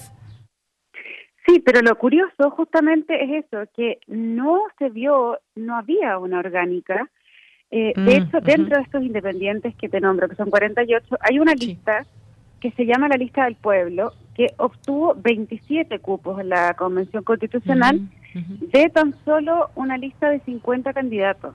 O sea, el éxito que tiene es tremendo porque lograron instalar sus figuras en eh, lugares bastante estratégicos para ello y si bien estamos recién eh, comenzando a conocer quiénes son los perfiles de estos nuevos independientes, se pueden eh, empezar a extrapolar ciertas cosas comunes como que son todos liderazgos bastante locales, que han hecho mucho trabajo, llevan bastante tiempo haciendo trabajo con sus respectivas comunidades, por ejemplo, eh, no sé, em, la preocupación por el agua, o sea, tienen unos, unas militancias que no son políticas, pero sí son de causas sociales eh, que llevan trabajando territorialmente hace mucho y eso explicaría la fuerza con que salieron electos.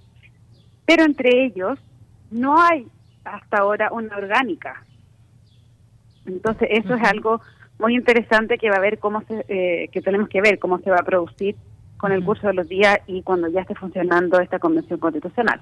Claro, porque podemos decir que esto que sucedió es algo inédito, sabemos, y, no podemos dejar de recordar cómo lo que estaba pasando en Chile antes de la pandemia. La pandemia vino pues a, eh, pues dejar que se siguieran llevando a cabo estas eh, manifestaciones de la misma manera como se estaban llevando a cabo. Esto, digamos, que le dio una especie de respiro al gobierno al no estarse enfrentando en las calles con, eh, pues, con los manifestantes. ¿Qué sigue para, para Chile? Sabemos que se va a redactar una nueva constitución y ahí, pues, los independientes eh, tendrán mucho poder en este en este sentido como ganadores de estas de estas elecciones. Y también me gustaría que nos dijeras pues de todo el padrón electoral cuánta gente qué porcentaje participó y cómo cómo se leen también estos resultados. Sí mira en, eh, en lo primero eh, si van a tener una gran relevancia los independientes. Como tú bien decías Chile venía en un saliendo o sea no saliendo estaba en medio de un estallido social cuando llegó la pandemia un estallido que partió el 18 de octubre de hace el 2019. Y eh, de hecho, parte importante de esta lista del pueblo que yo te contaba se articuló al calor del estallido social, en las mismas marchas, en las manifestaciones. Hay mucha gente que salió electa que eh, viene de ahí, ¿no? Eh, y también a propósito de estallido social es que Chile se hace, se lleva un plebiscito que se hizo el 25 de octubre del año pasado, en que una abrumadora mayoría, más del 80%, votó por el apruebo, apruebo hacer una constitución. O sea, a lo que voy es que sin el estallido no habría habido plebiscito, sin plebiscito no estaríamos en esta elección de convencionales constituyentes. Y lo otro que me parece muy importante es el efecto inmediato que esto tuvo eh, en la elección de ayer, el domingo, perdón, sobre la carrera presidencial en Chile, que es un punto importante. El, a fin de año, el 21 de noviembre, Chile eh, tiene nuevas elecciones presidenciales. Tiene que elegir quién gobernará el país por los próximos cuatro años. Y el tablero político se dio vuelta completamente eh, a la luz de los resultados del fin de semana. De hecho, ya en, en menos de 24 horas se bajaron, hasta ahora creo que van tres candidaturas que se han bajado de la presidencial eh, cambiando las cartas porque eh, la clase política está leyendo que la gente ya no quiere seguir viendo los mismos rostros de siempre, las mismas lógicas de siempre y que hay una fuerza que es independiente y tal vez más asociada a la izquierda que empieza a emerger con mucha fuerza y que además em, le da mayor solidez a la candidatura de eh, alcalde Daniel Jaue, que es del Partido Comunista y que es la carta más fuerte de la izquierda para la elección presidencial. Entonces, en estos momentos, ¿qué pasa en Chile? Que eh, hoy día, a la medianoche, se cierra el plazo para inscribir todas las candidaturas presidenciales a una primaria presidencial. Eh, y están en este momento en intensas negociaciones en sobre todo los partidos del centro político de la centro izquierda para ver a quiénes inscriben y cómo van configurada esta primaria para poder aunar sus fuerzas eh, en torno a una otra candidatura. Solo que voy que el efecto que tuvo la elección del fin de semana, que no solo fue de convencionales constituyentes, sino también se eligieron alcaldes, concejales y gobernadores regionales, que por primera vez van a ver aquí en Chile, eh, tuvo una fuerza arrolladora al mover completamente el eje de la discusión política en todos los sentidos. Entonces eso va a ser muy interesante de, seguir y de mirar quiénes van a ser los principales liderazgos que se van a, ver de aquí a la presidencial de noviembre. Y en cuanto a la participación, bueno, en Chile eh, hay eh, voto voluntario y si bien votó menos gente que la que votó para el plebiscito, está dentro más o menos de los márgenes esperados. ¿ah? Eh, había más gente que pensaba que iba, a iba a votar una población similar a la del plebiscito de la prueba del rechazo, que fue mucha. Ahora fue menos participación, pero eh, sin duda nunca estuvo sobre el 40%, tengo entendido. Así es. Oye, en ese sentido, pues el oficialismo fue derrotado. ¿Y, qué han dicho los, los, eh, los políticos que pertenecen a algunos de estos partidos que fueron derrotados? Y bueno, en este sentido, pues parecería que está emergiendo algo nuevo desde Chile. Pero ¿cuáles han sido sus principales, sus, eh, sus respuestas luego de conocer estos, estos resultados? ¿Qué es lo que reconocen en estas derrotas? Sí, mira, el, presidente fue el primero en acusar recibo del golpe, como nosotros decimos acá, y en una en conferencia en La Moneda, que nuestra Casa de Gobierno dijo que claramente eh, la clase política, tanto su bloque como el que ha estado gobernando también durante el último tiempo, no eh, estaban en sintonía con la ciudadanía. Lo dijo así con todas sus palabras. No han sabido sintonizar con las demandas de la ciudadanía. Y eso ya es un reconocimiento muy importante de que eh, no se está dando el ancho, como decimos aquí en Chile, con lo que la gente quiere.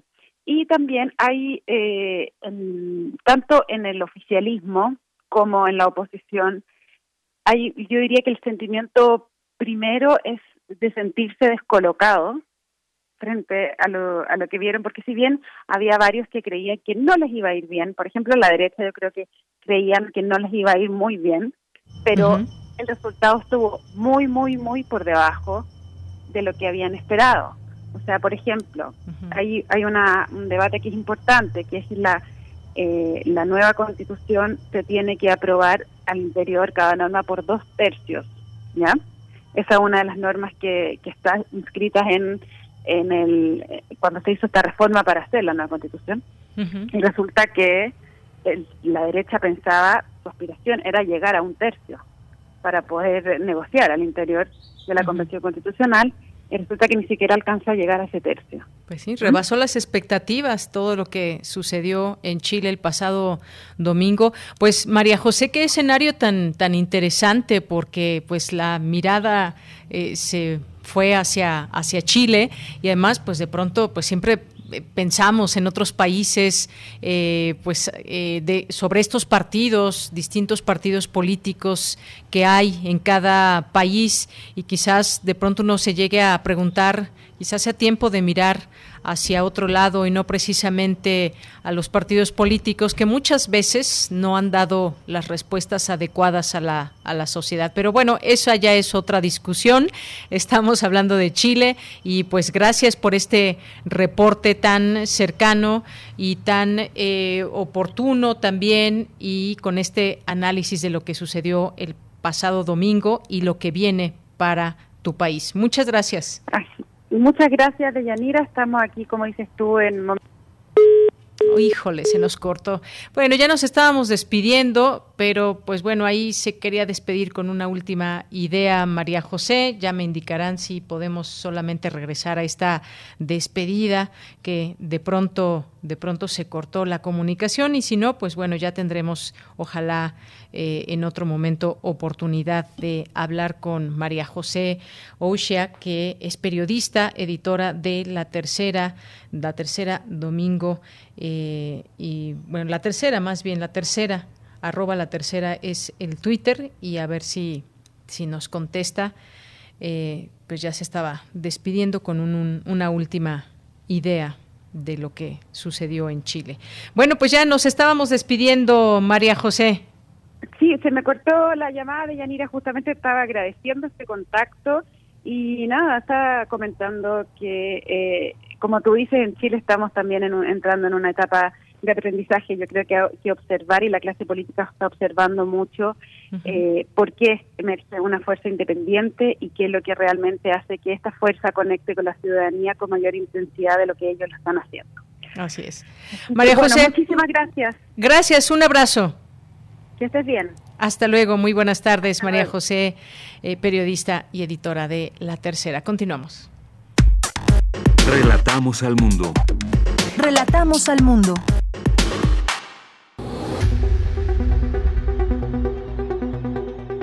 Dulce Conciencia. Ciencia. En Prisma. Bueno, pues saludo con mucho gusto a Dulce García, que nos acompaña ya en este miércoles en la sección de Dulce Conciencia. Dulce, adelante, buenas tardes.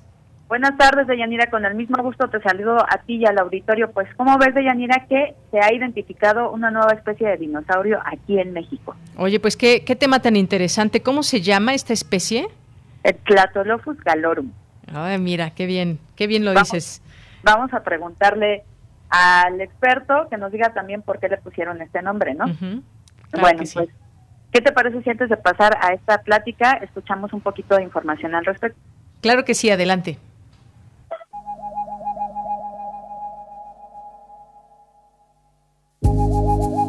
Hace 72 o 73 millones de años, un colosal dinosaurio herbívoro murió en lo que debió ser un cuerpo de agua copioso en sedimentos, por lo que su cuerpo quedó rápidamente cubierto por la tierra y pudo preservarse a lo largo del tiempo. Hoy, paleontólogos del Instituto Nacional de Antropología e Historia y de la Universidad Nacional Autónoma de México pudieron recuperarlo y estudiarlo. Este 2021 anunciaron que sus restos pertenecen a una nueva especie, Tratolopus galorum. Este hallazgo deriva de un proyecto multidisciplinario que en 2013 anunció la recuperación exitosa de una cola articulada de un dinosaurio en el ejido Guadalupe Alamitos, municipio de General Cepeda, en Coahuila. La prioridad inicial fue rescatar la osamenta, dado que algunas vértebras sobresalían de la superficie y estaban expuestas a la lluvia y a la erosión. Después vendría su análisis, pero las pistas ya estaban dadas. La investigación está validada por la comunidad científica, dado que, previo a su publicación, cada artículo es dictaminado por tres especialistas ajenos al proyecto, quienes después de valorar y recibir respuesta a sus observaciones, ratifican el hallazgo y permiten su divulgación. Para Radio NAM, hice la gama. Pues agradecemos muchísimo a Isela que nos comparta su bella voz. Y bueno, para platicar sobre este tema ya se encuentra en la línea el doctor René Hernández Rivera, quien es académico del Instituto de Geología de la UNAM. Doctor, muy buenas tardes, ¿cómo se encuentra? Muy bien, Dulce, buenas tardes. Gracias, buenas tardes, gracias por tomarnos la llamada, doctor. Y pues de entrada preguntarle eh, cómo es que se ha llegado a la identificación de esta nueva especie de dinosaurio y si nos puede platicar un poquito sobre el proceso, doctora, a lo mejor desde que se encontró el primer huesito hasta esta nueva noticia. Sí, mira, el hallazgo lo hizo un amigo mío, que fue un estudiante y he colaborado muchos años con él. Él es muy famoso, se llama José López, le decimos el pato. Y él siempre ha sido aficionado a buscar fósiles, porque precisamente en el área en donde él vive allá en General Cepeda. Es muy famoso el lugar porque hemos hecho varios descubrimientos. Y es el que encontró varias vértebras articuladas. Y es para, eh, para esto déjame decirte una cosa. Los huesos, cuando se encuentran, es gracias a que se erosionó el suelo, ¿eh? Nunca hacemos eh, agujeros. Ah, muy bien. Qué bueno que nos da esta explicación, doctor. Sí, adelante. porque uno dice, ¿cómo le hacen para hacer el agujero? No, no, no, no. Es como si tú entras a un salón y dices, oigan, ¿saben qué? Se me acaba de caer un, un billete o una moneda. Entonces no vas a hacer agujeros. Vas a recorrer el espacio para que trates tú de reconociendo lo que tienes en mente, ¿sí? Esa es como la forma de un billete o de una moneda. Entonces, caminas alrededor y así lo puedes descubrir. Ah, muy bien. Entonces, el pato lo que hizo es que usted ya tiene mucha experiencia, encontró varias vértebras en superficie. Eso fue en el 2005. Por alguna razón, por muchas razones, ¿sí? Fue hasta el 2013 cuando yo tuve contacto con él y decidimos que se tiene que sacar porque es muy importante. ¿Por qué es importante una cola articulada? Porque cuando tú armas esqueletos y no tienes nada articulado, es nada más como estampitas, ¿no? Esta va aquí, este va acá, esta creo que acá, y cosas por el estilo, ¿no? La importancia de ese descubrimiento que él hizo es que como están articuladas en secuencias, ya cuando tú armes un esqueleto, sabes exactamente en dónde va cada una de las vértebras que componen la cola. Claro. Entonces, lo que hicimos después es de que eh, yo pertenezco a la UNAM, el pato en ese entonces eh, no tenía trabajo, pero después ya se incorporó a Lina de Coahuila y fue precisamente con la maestra Felisa Aguilar, que es la paleontóloga del estado de Coahuila, de para Lina, con quienes nos unimos para proponer el proyecto para la recuperación del ejemplar. Todo eso se llevó en el 2015, perdón, en, el 2013, fueron dos meses de trabajo de campo. Sí. Entonces ya, ahí fue cuando ya participaron Ángel, que es el autor principal del artículo, y todos los compañeros que están ahí mencionados. Y para eso también, lo que primero me comentabas, me preguntabas, ¿es un proceso largo? Sí, no tienes idea, ¿sí? Sí, claro, ya lo estamos viendo. Se tienen que primero sacar. A mí me dio mucho gusto porque no sé, no rompimos, o sé que ni, ningún hueso lo sacamos todo bien. Eh, y después el proceso de limpieza es muy meticuloso. Se realiza con herramientas, con excavadores de dentista, con algún percutor muy fino. Por eso se nos llevó tanto tiempo, nos llevó casi dos años limpiarlo. Claro. Y después viene la parte también más difícil e importante, saber si es algo nuevo o no. Eso lleva muchísimo tiempo, se tiene que leer sobre todos los artículos de dinosaurios previamente descritos para llegar a la conclusión de que si tienes algo diferente o no. Claro. Esa es la parte muy difícil, lleva mucho tiempo. Eso lo hizo Ángel, porque como también dicen ahí en la nota, ¿no? Somos un equipo. Claro. Y cada quien dentro del equipo es importante, ya sea por alguna razón, nos hemos dividido y cada quien hace lo suyo, lo hacen de manera muy bien todos mis compañeros, y por eso se logró nombrar un nuevo dinosaurio para México. Pues muchísimas felicidades por, por todo este trabajo, doctor, por toda esta paciencia y por toda la colaboración que ustedes lograron hacer. Y bueno, pues rápidamente se nos acaba el tiempo, pero eh, que nos, nos brinde un comentario muy rápido sobre cómo posiciona esta eh, identificación de este dinosaurio a México a nivel mundial. Mira, yo siempre lo he dicho y lo dicen que soy medio exagerado, no, más bien soy entusiasta. Ah, sí, no, yo soy muy entusiasta, ¿no? Sí. Para, para mí México sigue siendo uno de los países más importantes a nivel internacional, no solo en dinosaurios, ¿eh? en todo en todo el tipo de fósiles. Y yo, lo que siempre he dicho, ¿no?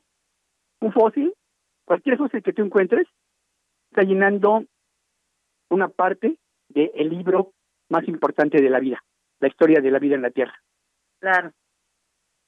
Claro, doctor. Y, y, bueno, ¿qué, ¿qué sigue después de, de haber identificado este dinosaurio muy rápido? por más, comentar algún proyecto que tengan ustedes a partir de este No, ya estoy, platicando con la mesa Felisa. Sí. Y vamos a ir por más. Y en otros estados, porque también hemos hecho descubrimientos en otros lugares. Ajá. Y este Y la gente local es la que nos ha dicho, así bien buena onda, tengo este hallazgo, tengo este hallazgo. Todo lo que les hemos dicho es, ¿saben qué? Sí, espérenos, porque se, tiene que hacer todo un protocolo. Porque si no, imagínate, cualquiera acabaría, lo rompen, no saben. Esto es un, proceso muy eh, delicado, lleva mucho tiempo y como te digo, sí, tiene que ser gente que sepa. Así es. Y la otra es lo, lo que te comento, ¿no? O sea, por ejemplo, es un equipo de puros mexicanos. Yo siempre he dicho que México para los mexicanos ya lo estamos logrando. Sí, no, estamos, nos costó mucho trabajo. Yo lo inicié todo esto en el 88, pero creo que ya se ha logrado hacer equipos de trabajo en donde todo lo que se colecte sea precisamente escrito por mexicanos. Claro. Doctor, pues le agradezco muchísimo toda esta información que nos proporcionó su tiempo. Muchas felicidades por este hallazgo y seguiremos pendientes de su trabajo. Eso es todo México, ¿eh? Gracias. Gracias. para, la, para la UNAM, ¿eh? Así es. Muchas gracias al doctor René Hernández Rivera, académico del Instituto de Geología de la UNAM.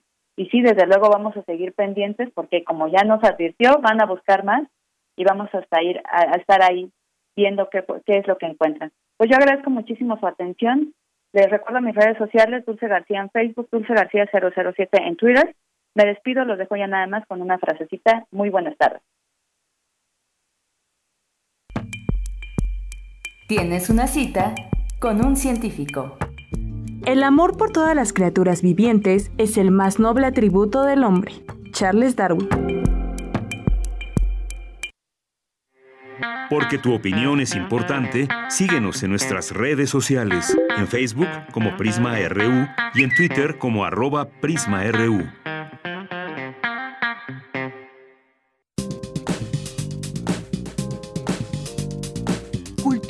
RU.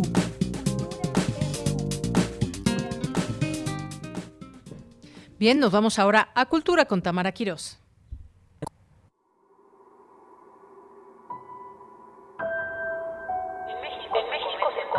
En México se cometen 10 feminicidios cada día. Y aunque con el paso de los años estas noticias se han ido normalizando, la violación de una adolescente perpetrada por miembros de la policía local dentro de las mismas patrullas oficiales desató la indignación de nueva cuenta. Apostadas tras las vallas de hierro, las mujeres exigieron audiencia con la procuradora y cuando su representante bajó a reunirse con ellas, asegurándoles que estaban haciendo todo lo posible para seguir el caso, una de ellas, exhausta ya, harta ya, ya para siempre enrabiada, le lanzó una diamantina rosa a la cabeza. El gesto, tan espectacular como inocente, le ganó un nuevo nombre al movimiento feminista que congrega a más y más mujeres cada vez más jóvenes, mujeres que han crecido en una ciudad y un país que las acosa paso a paso y no las deja en paz.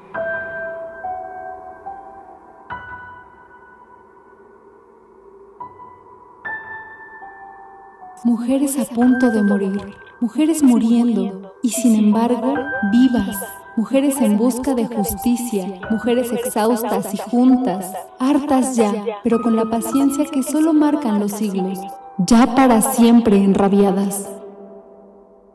El invencible verano de Liliana es una excavación en la vida de una mujer brillante y audaz, una escritora en ciernes, una arquitecta en fase de gestación, una lectora voraz que careció como nosotras mismas, como todos los demás, del lenguaje necesario para identificar, denunciar y luchar contra la violencia sexista y el terrorismo de pareja que caracteriza tantas relaciones patriarcales, incluso ahora. Como muchas mujeres en México, Liliana Rivera Garza fue víctima de feminicidio. Y esta es su historia, contada en voz de su hermana, la escritora Cristina Rivera Garza. Conversamos con la traductora, crítica y autora de El Invencible Verano de Liliana. Acompáñenme a escuchar. Cristina Rivera Garza, recientemente se ha publicado El Invencible Verano de Liliana. ¿Cómo inicia esta historia? Así es, mira, el 16 de julio de 1990, mi hermana menor, Liliana Rivera Garza, fue víctima de un feminicidio. En esa época, hace un poco más de 30 años, ah, el proceso judicial eh, encontró suficientes evidencias para girar una orden de aprehensión en contra de Ángel González Ramos, una expareja de mi hermano. El, el periódico donde salió publicada la foto de Ángel González Ramos en su momento indicaba que se había convertido en el criminal más buscado de México, pero pues eso no valió para mucho porque nunca lograron atraparlo. Hay un feminicida suelto en medio de muchos feminicidas sueltos. Y este libro, El Invencible Verano de Liliana, es en primera instancia un llamado, una exigencia para que se haga justicia para Liliana y para todas. Cristina, a través de sus letras hacemos un viaje en el tiempo. A través de las páginas eh, le da voz a su hermana y en esta publicación también recorremos calles, colonias que tal vez muchos, muchas hemos caminado. Conoceremos parte de los procesos burocráticos con los que es muy probable que nos sintamos identificados. Eh, ¿Cómo fue el proceso de redacción de este libro, no solo como escritora, sino como mujer, como hermana? Pues es tal vez uno de los trabajos más difíciles para mí, más duros para escribir. Eh, no habría sido posible si no hubiera abierto las cajas donde hace 30 años guardamos las pertenencias de mi hermana. Ahí habían estado sin tocar por todo este tiempo y cuando abrí esas cajas me di cuenta que Liliana había eh, elaborado un archivo muy minucioso de sí misma. Eh, había guardado cartas, notas, recaditos, el tipo de cosas, lo he dicho varias veces, pero es cierto, el tipo de cosas que uno ahora publica en Facebook o que publica en Twitter. Decir, no son archivos en el sentido de que guarden grandes documentos para la trascendencia del futuro, sino esas cosas cotidianas que van armando una vida. Eh, el proceso de, escritura para mí consistió mucho en, leer con mucho cuidado este archivo, en organizarlo, en transcribirlo. Fue gracias a este archivo que pudimos localizar a los ah, amigos y amigas más cercanas de mi hermana y gracias a su generosidad y a su memoria y en conjunto con ellos pues fui armando la historia, la trama de, de este libro. Como te puedes imaginar pues ha sido un, un trabajo como decía al inicio, pues muy duro, ¿no? Que, que rompe con muchos años de un duelo privado muy silencioso y que ahora este, se articula hacia afuera gracias en, en gran medida pues a esta ayuda de, de la voz de Liliana sobre todo, la de sus amigos y ahora pues tratando de armar eh, lazos de solidaridad y de cuidado con, con otros, con los lectores también, con personas como tú bien dices, para quienes seguramente muchas de las escenas que se describen en este libro pues no son ajenas, ¿no? Finalmente estamos perdiendo en manos de la violencia más o menos a 10 mujeres al día, ¿no? Entonces hay muchas familias rotas y destrozadas, muchos duelos, mucha acumulación de cuentas que forman parte de nuestro día a día en este país y en otros países no somos los únicos. Así es. Eh, Cristina, han pasado 30, 31 años. Eh, si hacemos una retrospectiva, si regresamos a ese 1990, donde no se hablaba de feminicidios como tal, y regresamos al 2021, ¿ha cambiado algo? Ciertamente. Yo creo que eso es... Eh, en 1990, cuando este crimen ocurrió, no existía la palabra feminicidio, no existía la figura penal del feminicidio.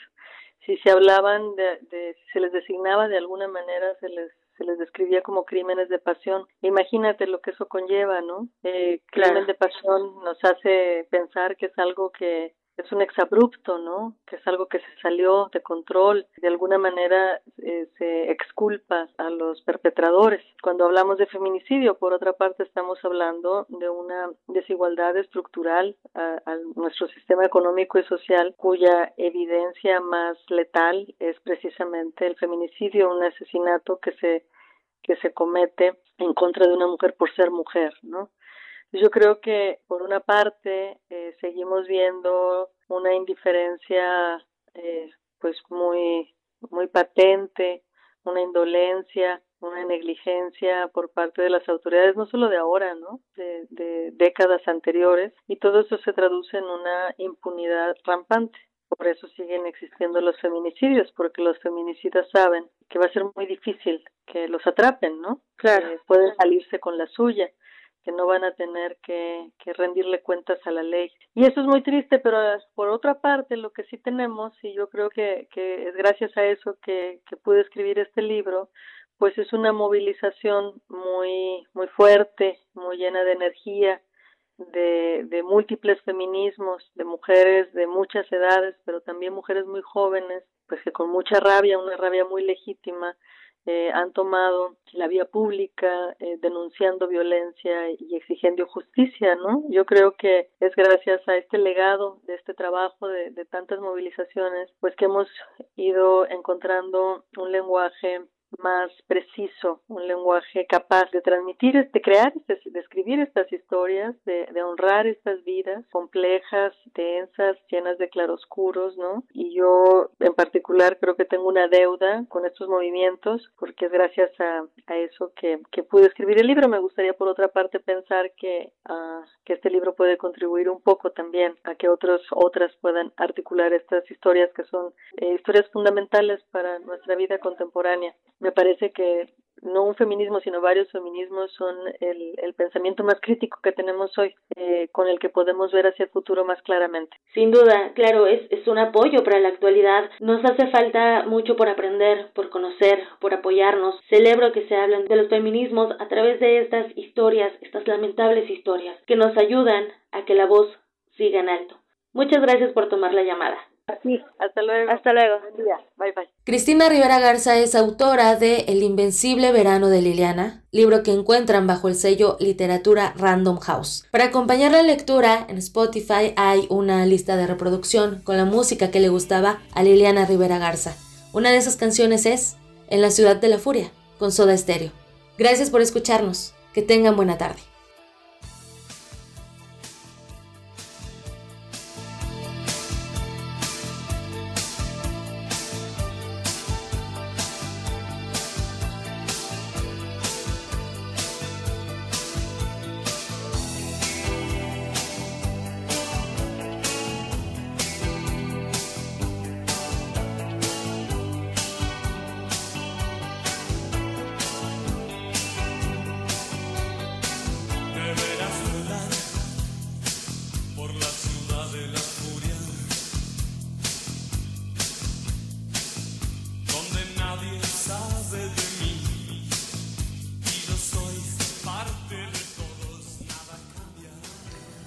Nada cambiará. Y bueno, pues nos vamos con esto. Eh, lo esperamos mañana en punto de la una de la tarde. Estaba revisando el programa de la LEF. De verdad, revísenlo. Se van a encontrar sorpresas muy agradables y que se puedan eh, inscribir ya, porque algunos, algunos eventos son cupo limitado. Y con esto nos despedimos a nombre de todo el equipo. Soy de Yanira Morán. Gracias, buenas tardes y buen provecho.